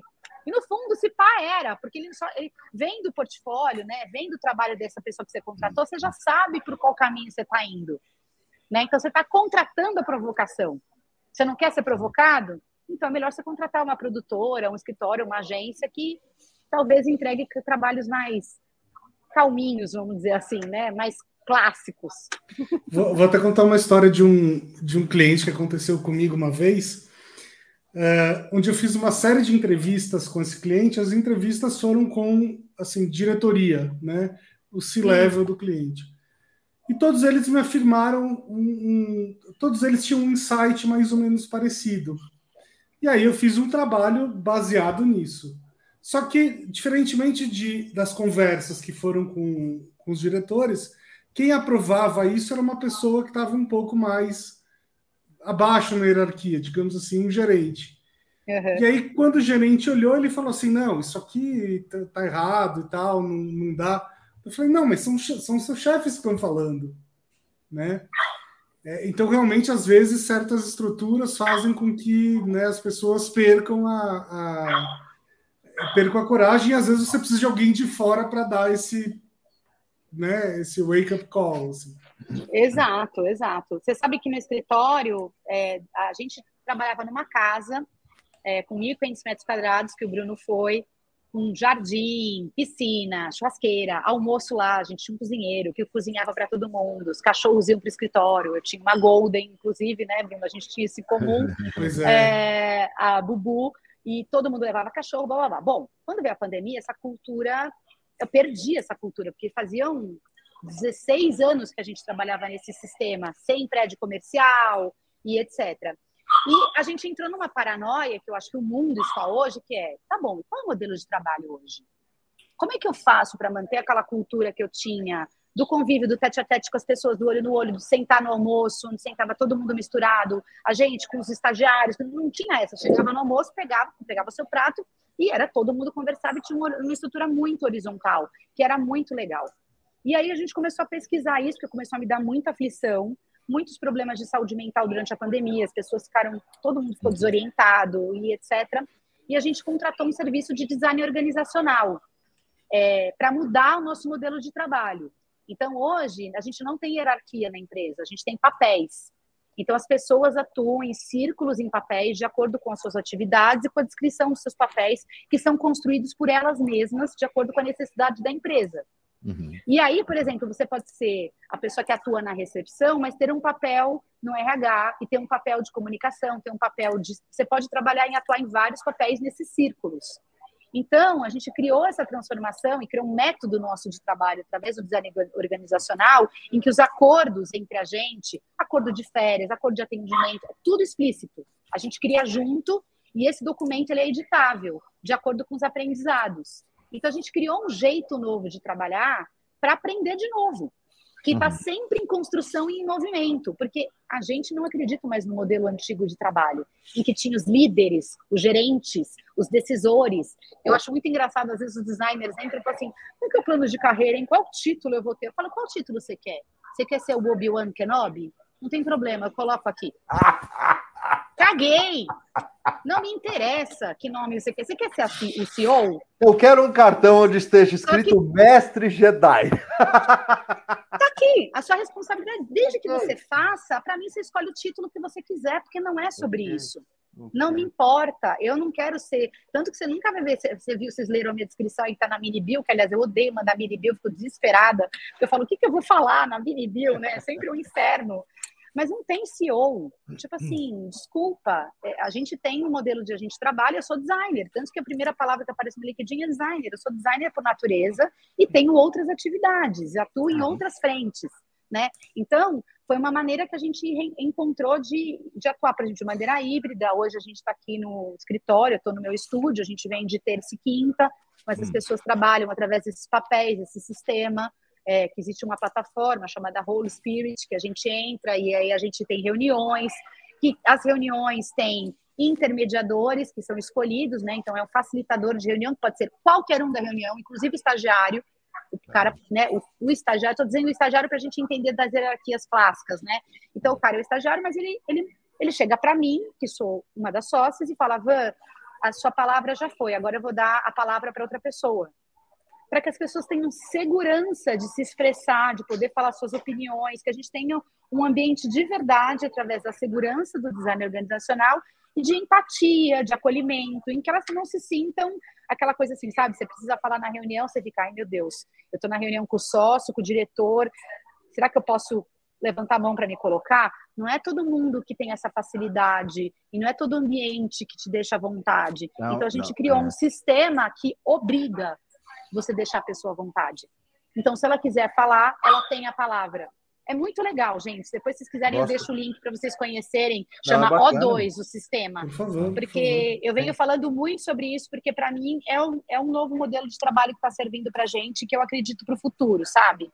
Eu, eu gosto muito de um, de um aspecto que você destacou aí, que é essa horizontalidade lá naquele modelo clássico na casa, ela emergiu da experiência de trabalho das pessoas.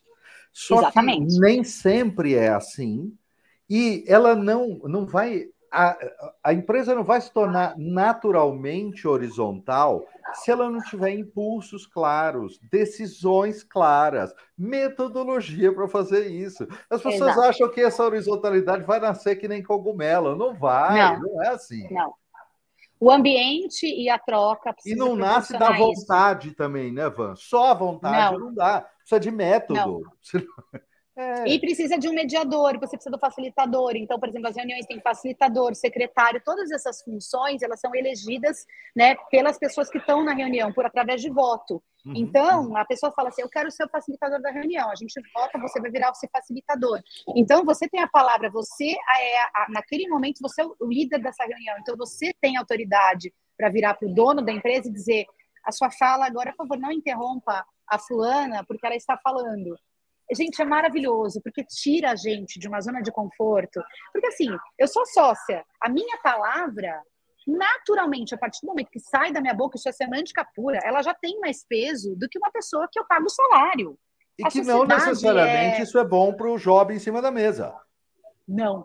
É incrível. Entendeu? É. E outra é. também me coloca num lugar de ouvir mais, de falar, putz, essa pessoa, eu deixo ela à vontade dela conseguir colocar ideia, dela expressar as frustrações, os sentimentos que ela tem. O início da reunião é sempre um check-in, que você chega na reunião dizendo como você se sente. Você não é obrigado a fazer, mas isso facilita muito. Por exemplo, olha, gente, eu cheguei hoje na TPM, eu tô puta da vida, eu tô de mau humor, então não entendam esse. Sabe? As pessoas. Não é, é com gente, você. É, não, é transformador. Sim, é muito legal. legal. Eu, muito legal. eu aconselho muito para quem está nesse momento híbrido ou tentando procurar novas metodologias, porque é esse lance, né, gente? O modelo é não ter modelo. Se você quer mudar o seu formato de trabalhar, você não pode beber da maneira antiga, né? Então, se você quer ser o Obi-Wan Kenobi, o R2D2 ou o Pato Donald, fica à vontade. Não é, não é sobre isso, entendeu? Não me, não me importa. Já que você entrou nessas questões internas, né? A gente estava, antes da gravação aqui, conversando um pouco sobre a questão de, de eh, diversidade, inclusão, etc. E você, como uma pessoa que veio lá do meio dos anos 70, Obviamente, isso é novo para você, como é novo para a gente. A gente não é de uma, de uma geração que, onde isso era, era o, o, o padrão, né? Não. Isso começou a acontecer, sei lá, de um tempo para cá. O, o, o, que de fato isso mudou uh, na qualidade do trabalho, por exemplo? Nossa, mudou muito e para melhor. Bom, primeiro que assim, enxerguem o coletivo como um underdog que essa que é real. A partir do momento que você tem um escritório, que não tem os padrões tradicionais, que não tem dinheiro, os quatro sócios abriram o escritório sem um puto. Nosso fluxo de caixa era o salário do meu sócio, que era 5 mil reais na época, em 2003. A gente ganhava 100 reais de Prolabore e a gente, cada um trouxe o seu computador de casa e começou a trabalhar. Então, nossa estrutura já não começou naturalmente comum. Eu era a única mulher dos quatro sócios, né? Ainda sou. Agora a gente tem a Renê, que é a nossa sócia também na parte de, da Monstro mas eu era única e eu não tinha consciência disso, tá? Eu não tinha consciência, é, eu tinha um pouco de consciência de classe, já que eu fiz em Morumbi, que não era uma universidade renomada na época, e eu fiz porque o design lá não tinha desenho geométrico, eu tinha entrado no Mackenzie, mas eu eu falei, ah, não, desenho geométrico eu não vou fazer nem fudendo, eu detesto exatas, eu vou fazer em Morumbi porque é mais perto da minha casa, tem cinema, tem arte, era uma grade, para mim, muito mais interessante. Dei a sorte de conhecer meu sócio. Ainda assim, sendo uma faculdade que tinha um poder aquisitivo, né, um valor mais baixo, não tinha preto, não tinha indígena, você via pouquíssimos. Então, a universidade no Brasil já reflete a nossa sociedade no sentido de privilégio.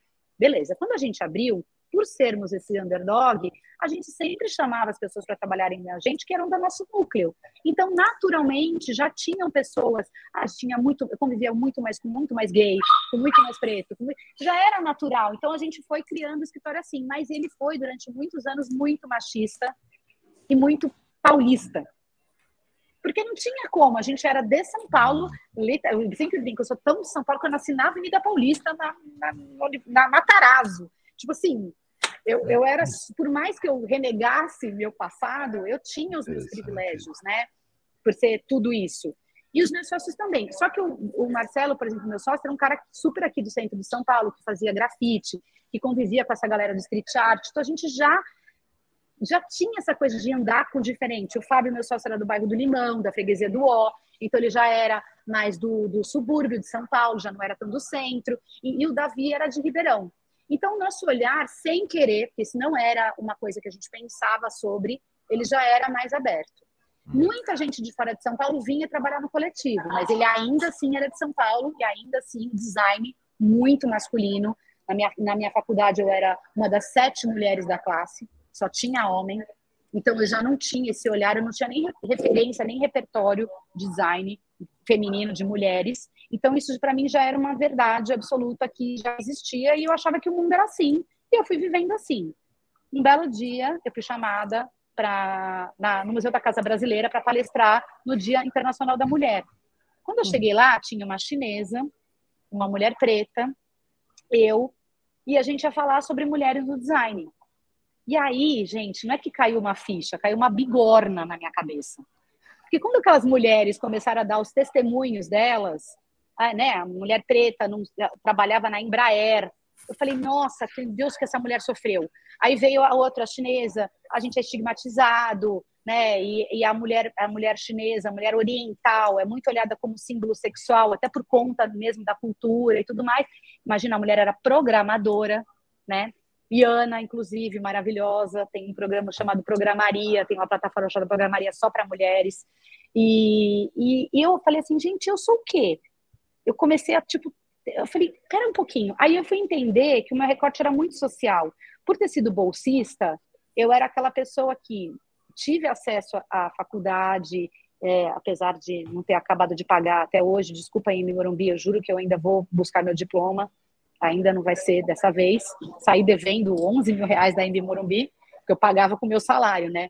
Mas na faculdade, no colégio, fui bolsista dos, 14, dos 13 até os 18 anos que é aquela fase, gente, que assim, não é só o que você é, é o que você aparenta. E eu aparentava o uniforme do primo três vezes maior, os livros velhos e o tênis cagado. Então, eu assim, vamos para viajar para tal lugar. Eu nunca ia, porque eu não tinha dinheiro. Eu tinha acesso ao estudo, mas só ao estudo. Todo o resto que faz parte da nossa personalidade, eu não tinha. E assim foi durante a faculdade, e assim foi abrindo a empresa. Então a gente começou a entender que consciência de classe e abrir o espaço para aquele cara que mora, é, que fez faculdade em João Pessoa, que teve menos acesso ao que é São Paulo, etc., era importante para a gente.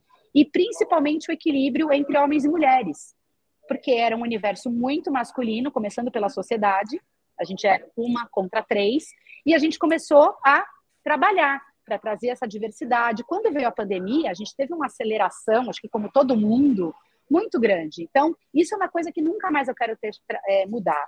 A gente tem pessoas morando no Brasil inteiro, com todos os sotaques e vivências, o que traz uma riqueza para o trabalho e uma brasilidade de muito verdade. Muito. Não, a gente tem um choque de realidade em, em, reuniões que a gente tem, o cliente Sim. tem. Que... E a gente, por conta do design organizacional e tudo mais, a gente deixa a pessoa falar. E às vezes eu perco o cliente por conta disso, porque são como diz aquela figurinha maravilhosa do WhatsApp, verdade duras de engolir. Hum. É isso. Como você vai engolir essa verdade, como você vai digerir isso, é um problema seu. Mas faz parte do nosso trabalho entregar essa verdade. E hoje a gente busca muito nas suas contratações. Precisamos de mais pretos, precisamos de mais de indígenas. Hoje a gente tem trans no nosso quadro, a gente tem gay, a gente tem preto, mas assim, longe de ser o reflexo da sociedade perto do que a gente acredita que tem que ser porque eu acho que a gente tem que atacar a fonte, a gente precisa educar, a gente precisa ajudar desde o estágio.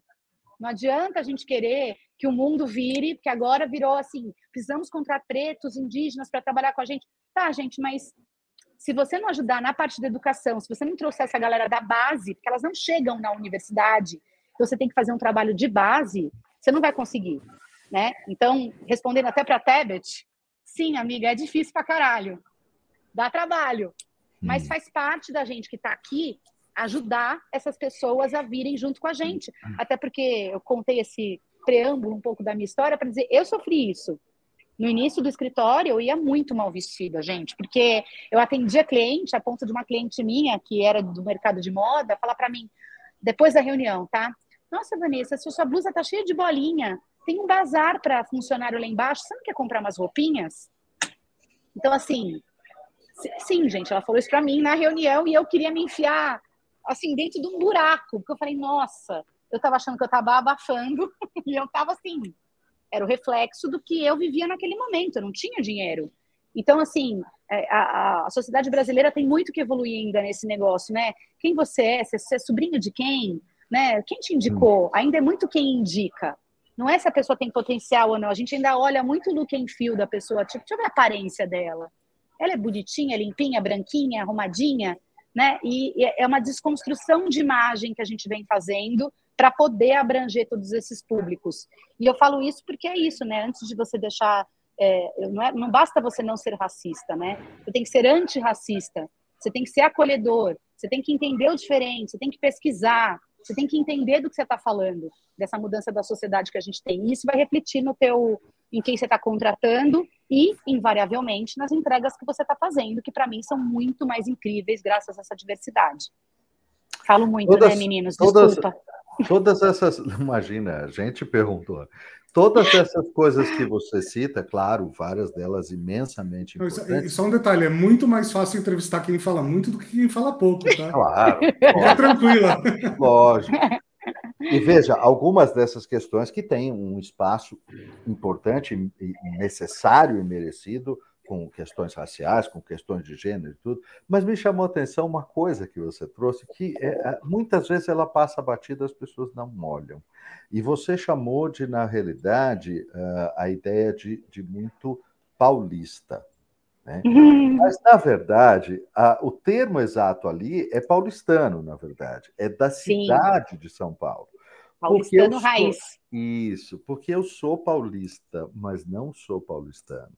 E eu, eu tenho um certo choque com o paulistano até hoje, porque o paulistano ele não tem noção do quanto ele é paulistano. A gente ele nasce com foguete no cu. Eu sempre falo isso, perdão disso. essa palavra, mas você é já nasce assim, ó, você já nasce na quinta marcha. É, é uma muito coisa engraçado.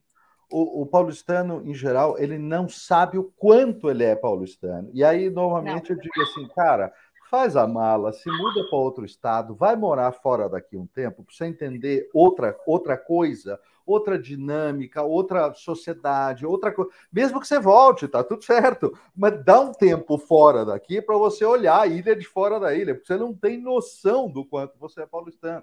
Isso e é quanto tempo louco, que a gente demorou para perceber isso, né? Então, ah, o Paulista, São Paulo, a locomotiva econômica do país, etc. Quando você fala que é a maior tá concentração certo, de agências. Um monte... Mas hoje a nossa comunicação, falando da nossa comunicação, pois totalmente é. centrada em Rio, São Paulo. Hoje a gente tira sarro, é assim, você quer, você quer fazer uma novela sobre o Nordeste? Chame nordestinos, para de imitar o sotaque que tá ridículo, esse sotaque não existe. Isso serve para tudo. Você vai fazer um produto que vai vender no Norte e Nordeste, você tem que contratar pessoas de lá, gente, desculpa, ficar ridículo, não dá mais. Não dá mais para você falar do, é, de um sabor de uma é. cerveja. Quem nunca foi para o Maranhão e tomou o maravilhoso Guarajá, Guaraná Jesus? Na hora que eu tomei aquilo, que eu fui dar uma palestra lá, num evento de design, eu. Gente, mas é porque as pessoas consomem isso lá. Eu daqui jamais faria um produto com aquela cara, com aquele visual, com aquelas cores, se eu não tivesse experimentado e vivenciado a cultura daquele lugar. Então, não é muito mais fácil você ter pessoas em todos os cantos do Brasil. Claro a gente mora num país de tamanho continental. Você nunca vai conseguir. É, olha como a gente era arrogante. Ai, me dá uma vergonha alheia a isso. Eu fui, então, eu fui diretor de criação em muitas agências por muitos anos. E uma das fases que eu joguei no meio de um monte de apresentação de projeto para a equipe criativa, para o povo discutindo as coisas, foi assim: para, para, para! O Brasil não é a Faria Lima, volta Isso. tudo, tudo, vocês estão pirando Sim. Os caras estão vivendo uma realidade alheia, uma bolha de Bélgica que nada tem a ver com o país. Sim. Ah. E, inclusive, essa insensibilidade de acesso. Porque muitas viu. vezes falava assim, ah, e daí você põe um QR Code. Eu falava assim, antes, que o QR Code nunca ele popularizou graças à pandemia, né? Hoje, finalmente, todo mundo sabe o que é QR Code, porque ele estava quase caindo em desuso. É, é. Porque para que essa bosta, porque ninguém sabe usar esse quadradinho, agora a gente sabe. E aí eu falava assim, você não sabe se você não sabe se o celular da pessoa tem, tipo assim, o que, que você está falando? Tipo, vai estudar o meio para poder criar um produto, vai estudar o meio para poder fazer uma campanha. Como você disse, o, o, é, o, Brasil não é São Paulo. Apesar de São Paulo ter gente de todos os lugares, que eu acho que a beleza de São Paulo é essa, é, é, o, o Brasil não reflete São Paulo, é o contrário. Então, Nossa, então, assim, vá, vá estudar para saber com quem você está falando, né?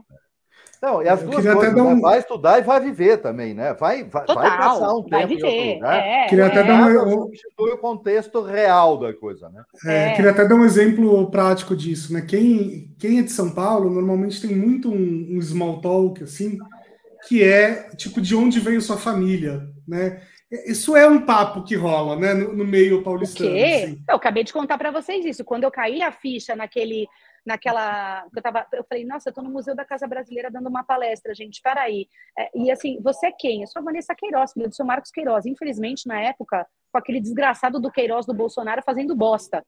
E eu pensando, gente, deixa eu explicar, eu não sou parente do essa de Queiroz, nem do, sabe, eu sou a minha família de outra, é, porque no começo do escritório tinha muito isso. Quem te indicou? Você fez faculdade não, não, onde? Mas, mas nem... é, qual o seu sobrenome? É, mas era o sobrenome, porque quem era das grandes universidades, que tinha grana para fazer FAAP, todo mundo se conhecia por nome e sobrenome, todas ah, sim, as famílias sim. se conheciam. Então você já saia com job, amigo. Bruno, você já saia com cliente. Não, Quando você faz precisa... uma em Morumbi, que você é parente de Zé Ninguém, ninguém te conhece de nada, meu filho, você começa ali que nem eu, fazendo revista Festas Infantis. E olhe lá, Sandy Junior Cover, tá? Não pense que você vai fazer nada original. Então, assim, não, não, aqui não, em São Paulo é super isso. Mas não precisam nem tão longe com essa. Porque sim, tem essa coisa da família quatrocentona e tal mas não precisa ir tão longe, tão longe assim. Um, um, o que eu queria dizer é que tem uma conversa que rola muito, né? Que é assim, ah, de, de que país veio sua família? Ah, veio, ah. sei lá, de Portugal, da Itália, do Japão, da, da Síria. Isso, isso assim, é uma conversa de São Paulo, né? E é um small talk, é uma coisa que às vezes você está, sei lá, comendo um pão de queijo ali e rola esse papo. E uma das coisas que eu aprendi viajando no Brasil é que, assim, Talvez de São Paulo para baixo isso faça sentido, mas de São Paulo para cima isso não faz o menor sentido. Não, né? não. Nem, a é não ser engraçado. Recife, que a gente teve uma grande influência é, é, dos sim. franceses, e aí você vê isso na arquitetura, inclusive, que é lindo, eles sim. conseguiram preservar. Mas se você vê em São Paulo outro dia, eu ri muito, porque eu estou entrando. Recife é holandeses, em francês é São Luís. Isso. Mas é, o pessoal é, vai ficar bravo com a gente. É, isso, é, me corrige, eu, eu sempre confundo é que teve essa tretinha ali naquela região, né? Que, sim, sim. né, Maurício de Nassau, então, é, obrigada por, pela correção. Mas eu acho que no nosso caso aqui em São Paulo, por exemplo, eu estou entrando com a cidadania italiana porque realmente meu avô era italiano e eu queria para poder ter facilidade para viajar, né? Depois que eu comecei a viajar tarde, com 32 anos, foi a primeira vez que eu saí do, do Brasil, é, eu entrei com a cidadania e aí eu fui estudar minha família. E aí eu caí nesse assunto que você está falando, que eu achei engraçadíssimo. Eu falei, mãe, você sabia que quando a família do vovô chegou no Brasil, eles foram morar no centro do Rio e a vovó abriu um prostíbulo? A minha mãe, eu achei que ela ia vomitar. É porque, assim, era um assunto que ninguém falava, porque o lance é você falar que a sua família veio da Itália. Mas, gente, a maioria que veio era tudo fudido, cagado, que fugia da guerra, que não tinha dinheiro. Deixa eu avisar vocês. Não Certamente. era. Então, assim, as pessoas adoram, é uma arrogância, que é o negócio da aparência que para mim tem muito a ver com essa questão brasileira social e de discrepância social. Então, assim, como esse sobrenome, Giardino, uau! Não, gente, a, a, minha avó, a minha tia tinha um prostíbulo, meu tio foi, foi assaltante, morreu, foi tomando martelada na cabeça. É uma, foi uma galerinha muito boa que veio para o Brasil fazer a vida, entendeu? Então, assim, tem um documentário, tem, tem um nada documentário demais. muito legal, se não me engano, na Netflix, sobre a imigração italiana da primeira e segunda onda é, onde estavam meus antepassados também, mas é, camponeses da Itália que foram enganados sobre a maravilha do lugar para onde iam, aonde Sim. tudo ia ser fácil. E assim, Iam ganhar é, terra quando chegassem aqui, é do coisa, nada. É uma coisa, é, vale a pena assistir. Agora eu não me lembro o nome, mas é um documentário sobre a imigração italiana que é muito, muito legal. É, é verdade. Ai, eu falo umas coisas, é que, gente, é, é, tem, sabe quando você acha que depois dos 40 também, eu já sou um pouco bocuda desde que eu nasci, mas assim, você vai ficando, você vai perdendo um pouco os filtros, né? Porque é, eu tenho para mim, quando as pessoas são muito arrogantes, ou quando elas usam muito essa coisa da imagem, é porque por trás tem uma pessoa que não se sustenta, que é inseguro. Tem, você vai começando a analisar essa pessoa, porque alguma coisa tem aí, entendeu? Porque as pessoas que eu mais admiro e que são mais interessantes são aquelas pessoas que erram, que são imperfeitas e que são, sabe, tipo, uma pessoa que eu amo, que a todas as entrevistas que eu, que eu assisto, eu falo assim, isso é um gênio, gente, é a Rita Lee. As, as, hum. as, coisas que ela fala, é porque ela fala assim, não, gente, eu odeio cantar, porque a coisa da viagem, a gente tem que pegar, é muito cansativo, eu prefiro cantar, eu gosto, eu, na verdade, não gosto de sair de casa. Eu, eu amo, porque assim, é de uma sinceridade, é porque a mulher é foda. E, e, e é um pouco é isso, sabe? Ela é maravilhosa, ela é maravilhosa. Rita é maravilhosa. Né? Em todos os níveis, Rita é maravilhosa. Sim, sim, exatamente, concordo. Eu, é, é, Vanessa, eu, eu acho sempre que a verdade cura tudo. Se ainda não deu para entender isso, é porque não chegou na profundidade suficiente. Mas a verdade cura tudo. Sim. Só que às sim. vezes dói, às vezes demora. Mas, é mais difícil. na verdade, cura tudo. É, é verdade, é verdade. Bacana isso. E, Vanessa, para quem está ouvindo a gente e eventualmente está pensando né, em ter uma carreira é, nessa área e tal, o que, que, que você que, que você recomenda que a pessoa faça? Primeiro de tudo, acho que de tudo que a gente está conversando aqui, é o que a gente menos falou sobre design e imagem, né? Que eu acho que é isso, entender a segunda e terceira camada, isso para mim de qualquer profissão que você vai escolher. Isso foi muito legal, desde o início do programa, dizendo isso e cumprindo isso na entrevista. Adorei esse aspecto porque eu acredito que a gente geralmente escolhe as coisas de uma maneira muito superficial, pelo glamour, pelo que se fala daquilo, pela, pela é, por exemplo, é, hoje às vezes eu recebo coisa de estudante, fala assim, ah, eu queria ser que nem você, você é foda, você, eu falo, gente, isso é uma construção, você, eu não nasci assim, eu já tive, eu tive e ainda tenho muitas inseguranças, agora 2023, por exemplo, o que, que a gente quer para o escritório? Esse ano a gente vai fazer uma fusão entre a agência e o estúdio. Né? Vocês estão sabendo disso em primeira, primeira mão. Assim, a gente Uou. vai incorporar a área de comunicação dentro do posicionamento de design do coletivo, porque a gente acredita que esse é o caminho do futuro, né? Esse olhar que a gente tem sobre o design e trazer, porque eu cansei de brigar de tentar transformar a publicidade em algo que eu acredito que faça mais efeito. Então, para quem está começando, é um pouco isso. Um, não existe fórmula. Dois, você precisa estudar para entender de verdade. Então, eu adoro todos os estudantes que me procuram e falam: eu queria conhecer um pouco do coletivo tal. Esse papo que eu estou tendo com você, eu tenho com eles. Quer falar? Esquece as imagens, esquece Spotify, Netflix, Itaú. Isso que você está vendo é a entrega final. Para chegar nessa entrega final, isso. design é pensamento, design é posicionamento, design é pesquisa. Então, antes de você abrir o Photoshop, tem uma série de lugares que você vai ter que olhar. Então, não é. Você quer fazer artes plásticas? Faça. Maravilhoso. Agora, se você for ser designer, você tem uma entrega muito mais profunda, que se assemelha às vezes muito mais com engenharia, com outras coisas, do que com a imagem. A imagem, na verdade, é quando a gente consegue tangibilizar todo esse iceberg que está por trás, né, que está profundo ali. Isso é importante para você, como designer, conseguir explicar para o seu cliente, gerar valor para a sua entrega. Porque o cara se olha por uma imagem fala, ah, para fazer um desenhinho, custa 10 reais. Ele não entende todo o pensamento estratégico que existe através da entrega que você faz, que no final vai ser uma imagem né, uma imagem, um site ou uma marca, ou enfim, aí tem um milhão de, um milhão de entregas, para você não se decepcionar com a sua profissão e aprender a viver disso. Quer saber como eu ganho dinheiro com isso? Que para mim isso é super importante, que é algo que eu não tinha noção. Eu, a gente abriu um escritório para ser feliz desenhando.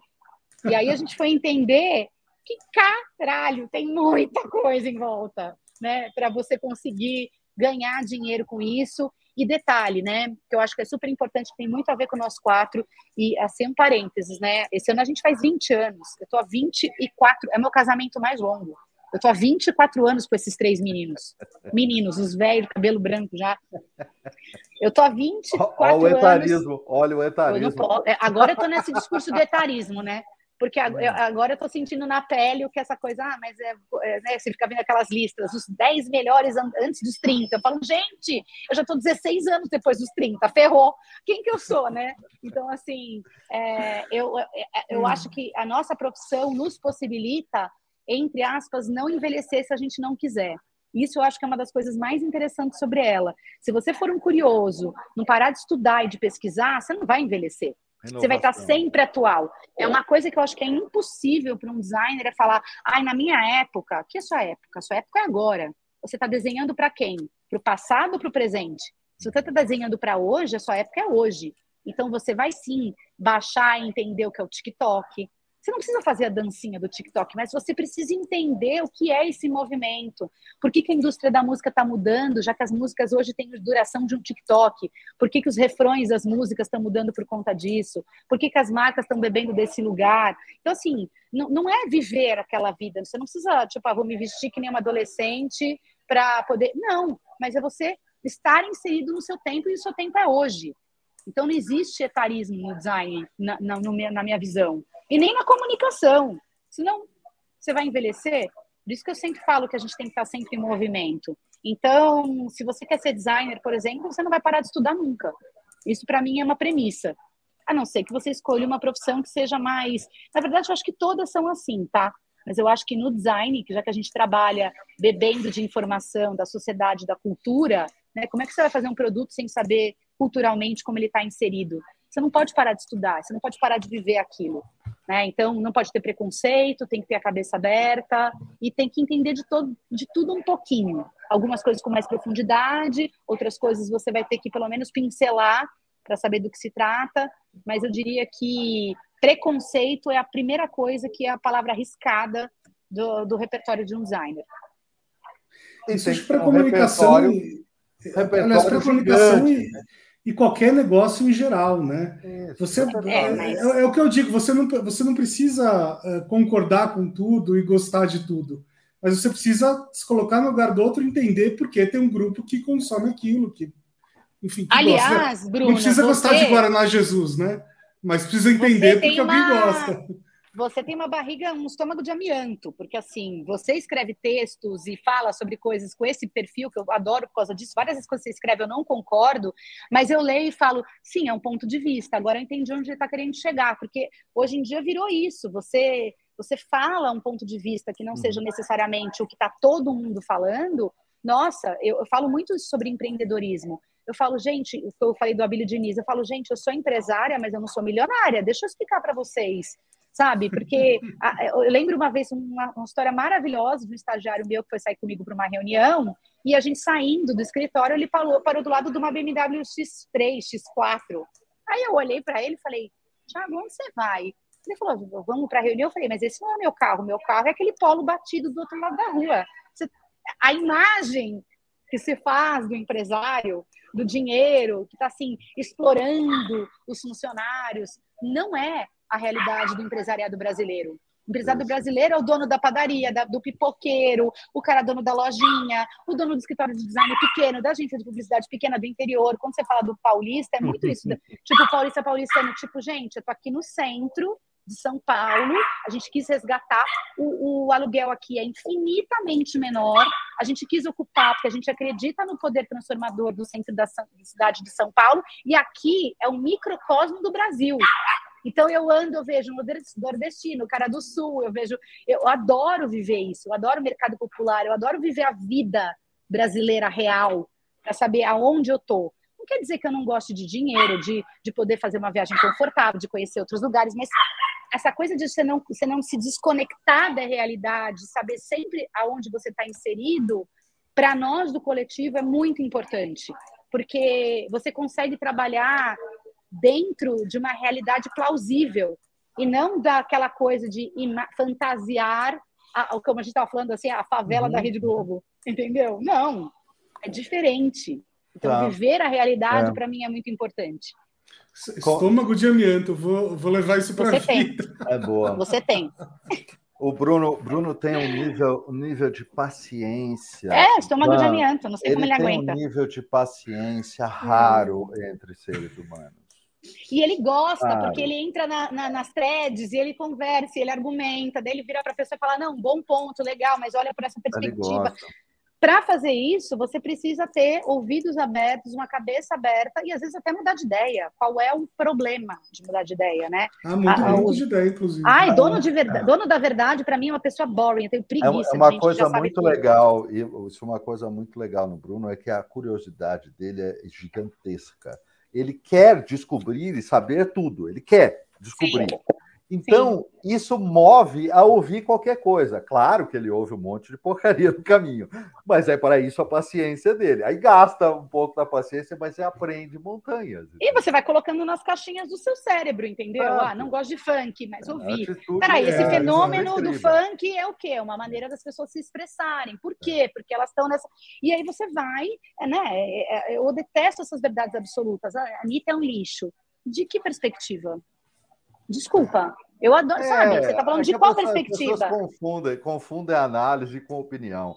opinião análise, é opinião, você gosto não é obrigado pessoal. a gostar de nada, mas a questão essencial é entender o que aquilo está fazendo no papel social, no papel cultural, no contexto onde está inserido.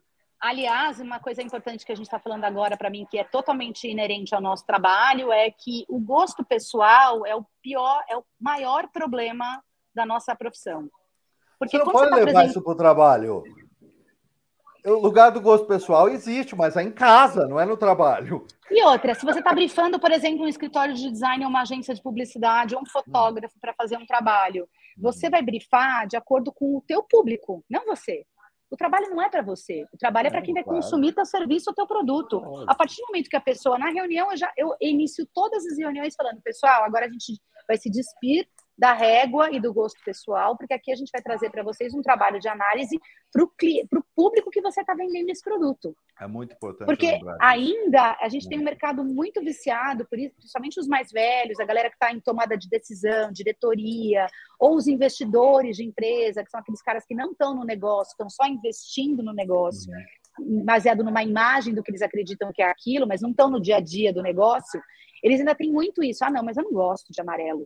Eu falo, mas eu não tô falando, não tô fazendo para você. E hoje eu já tô assim, né? Já com essa, com essa Vai, eu passei por uma situação, já... Eu passei por uma situação muito engraçada, muitos anos atrás, com uma, uma frase muito parecida com isso. A gente tinha acabado de apresentar uma campanha e dava para ver na, nos olhos de quase toda a diretoria, todas as pessoas que estavam vendo, que a campanha estava na mosca, estava exatamente aquilo que o público, que a mensagem precisava ser. E virou nesta mesa uma pessoa que tinha relativa importância no processo, mas não estava envolvida no briefing, né? Vem depois, né? Falou assim: não, mas eu não gosto desse estilo, não sei o quê. E ele disse: ele não, não gosto. E aí fez aquele silêncio enorme na sala.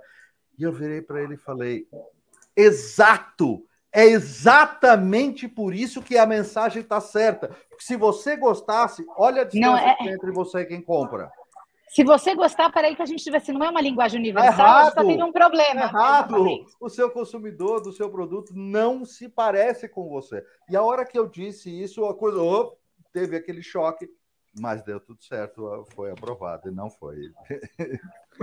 Mas é, mas aí a gente entra com de novo a história da coragem. Para você se colocar dessa maneira, você precisa ter coragem e precisa ter argumento. Aí, se o outro, que eu sempre falo para a galera daqui, eu falo, gente, depois de todos esses steps, se o cliente ainda insistir, por conta e risco dele, aí a gente entrega, não põe no portfólio, porque aí é um trabalho que a gente não acredita.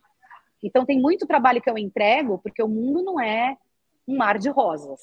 Não é toda a reunião que os os super-heróis do coletivo aprovam todos os trabalhos. Não existe isso, gente. Tem muito hum, reunião que eu saio frustrada, que falo que pena que essa pessoa não entendeu o que a gente falou, não estava com a disponibilidade ou emocional ou a cabeça aberta para ouvir uma perspectiva diferente da dela. Então, tá bom. E aí eu deixo isso muito claro. Eu falo, olha, essa decisão que você tomou não é a nossa recomendação. O trabalho é teu, tá aqui a nossa recomendação, a decisão é tua. Se volta aquele e-mail dizendo, olha, a gente quer o caminho tal, a gente já entrega meio que. Eu falo para eles: não abracem a frustração. A pior coisa é a expectativa que gera frustração.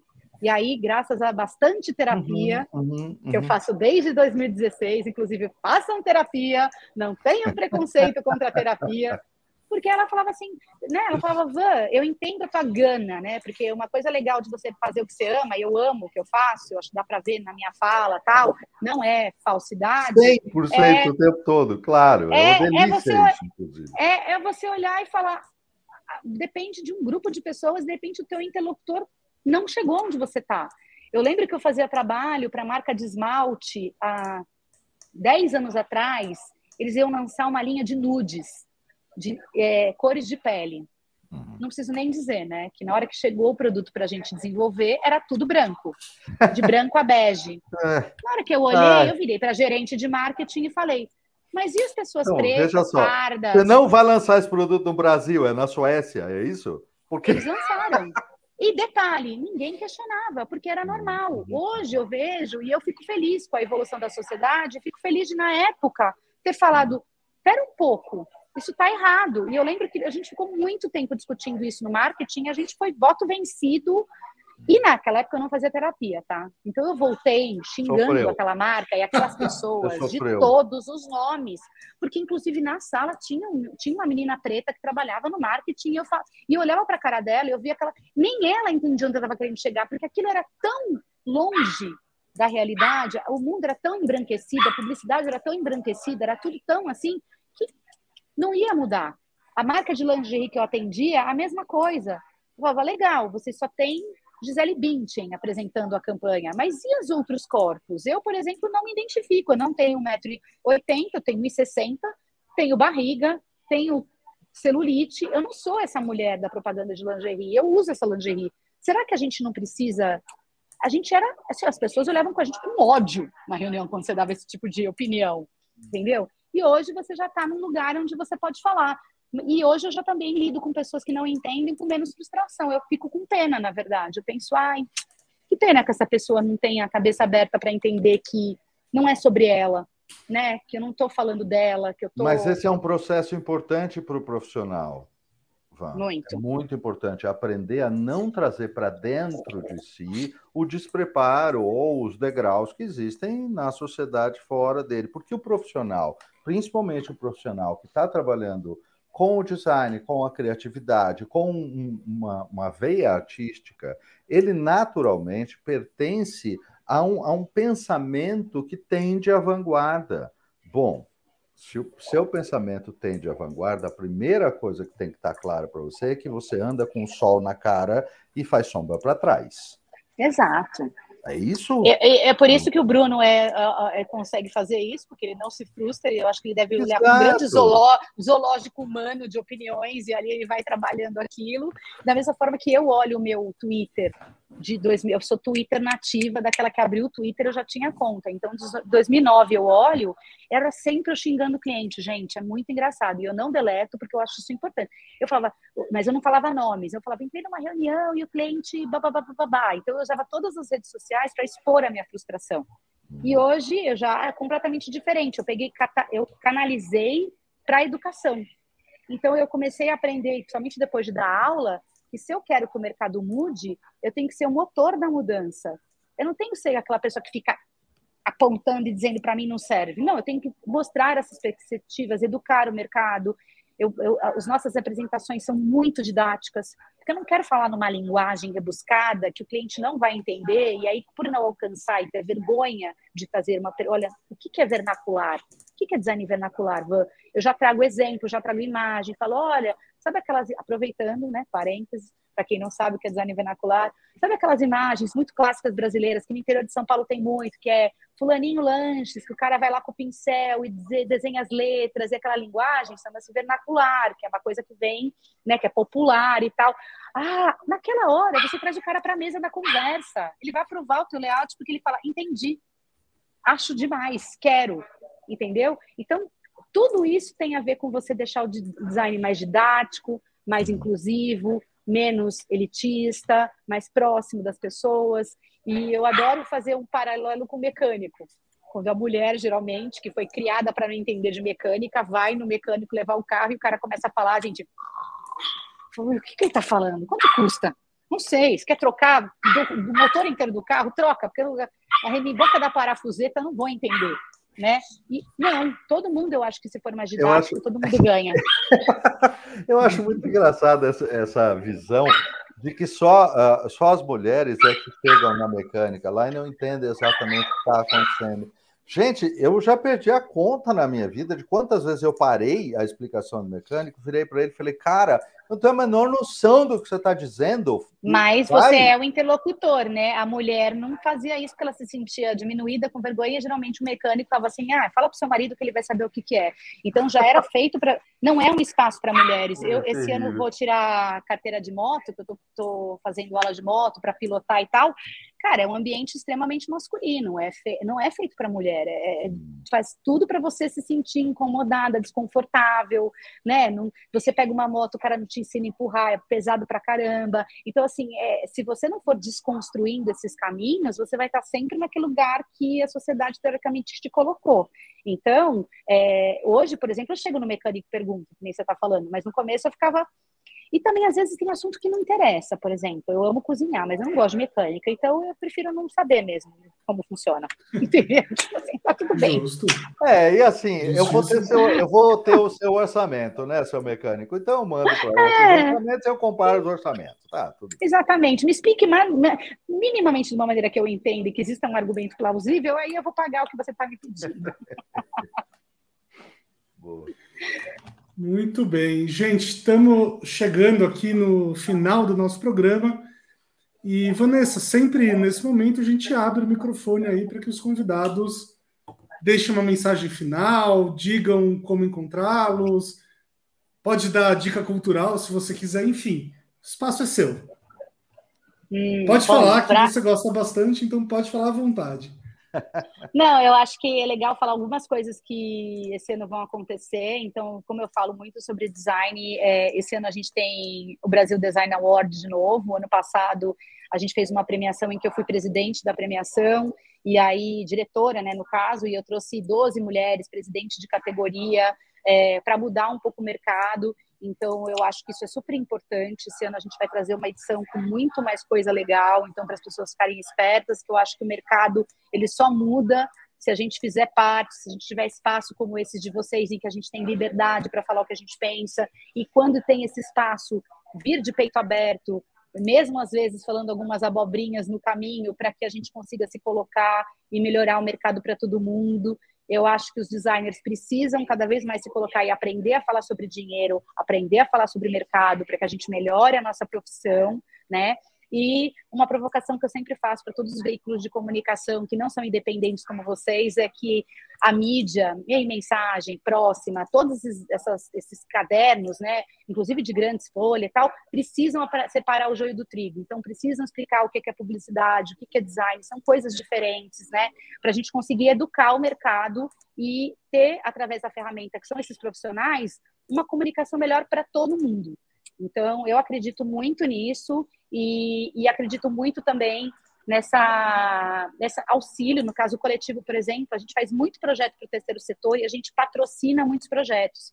Esse ano a gente tá, vai lançar o livro em que a gente está patrocinando do SHN, que é um coletivo aqui de São Paulo faz 25 anos, é, trazendo muita coisa para a cidade através de artes visuais, Club Lambs tal. Eles estão aqui na, na Galeria do Rock. Então, eu acho que se todo mundo puder fazer um, um movimento para que o país, que é tão desigual, consiga ser um pouquinho mais equilibrado nesse sentido, ou seja, né, que consiga ajudar o mercado a ser bom, é bom para todo mundo, né? A inclusão, eu acho que ela é traz a diversidade, tá? tudo isso que a gente está discutindo aqui. E eu acho que você vai deixar, né, o meu arroba é Vanqueiroz, do coletivo é coletivo com dois L's, e quem tiver interesse, meu canal é aberto. Eu sou um pouco que nem o Bruno, adoro conversar, sou muito curiosa, adoro saber o que as pessoas pensam, e adoro pessoas que pensam diferente de mim. Então, é, acho que é isso. E obrigada pelo convite, né? Eu adorei, adorei o papo. Obrigada pela entrevista, muito legal. Muito, muito divertida muito mesmo. mesmo. Fazia tempo que eu queria te trazer aqui e sabia que ia ser divertido assim como foi. É, então, obrigada, muito bem. Vanessa Queiroz abrindo aqui a nossa quarta, quarta temporada, né, Paulo? É. Quarta temporada. Gente, que legal. Quatro, quatro, olha, guerreiros. Legal. Ó. É... Parabéns. Guerreiros, né? Para a galera. É isso mesmo. Muito bom. Começamos na pandemia Obrigado. e continuamos. É, é exatamente. E, e muito tem sido legal, gente. muito uma aventura fantástica fazer o podcast, as entrevistas. Muito eu legal. escuto vários, inclusive o Danilo Weiner que veio, eu não sei se sabia, eu falei para você, né, Bruno? O Danilo é meu amigo Falou. de infância. Então, assim... Legal. Muito legal. Muito Obrigada, gente. Um beijo. Até mais. Beijo. Tchau, tchau.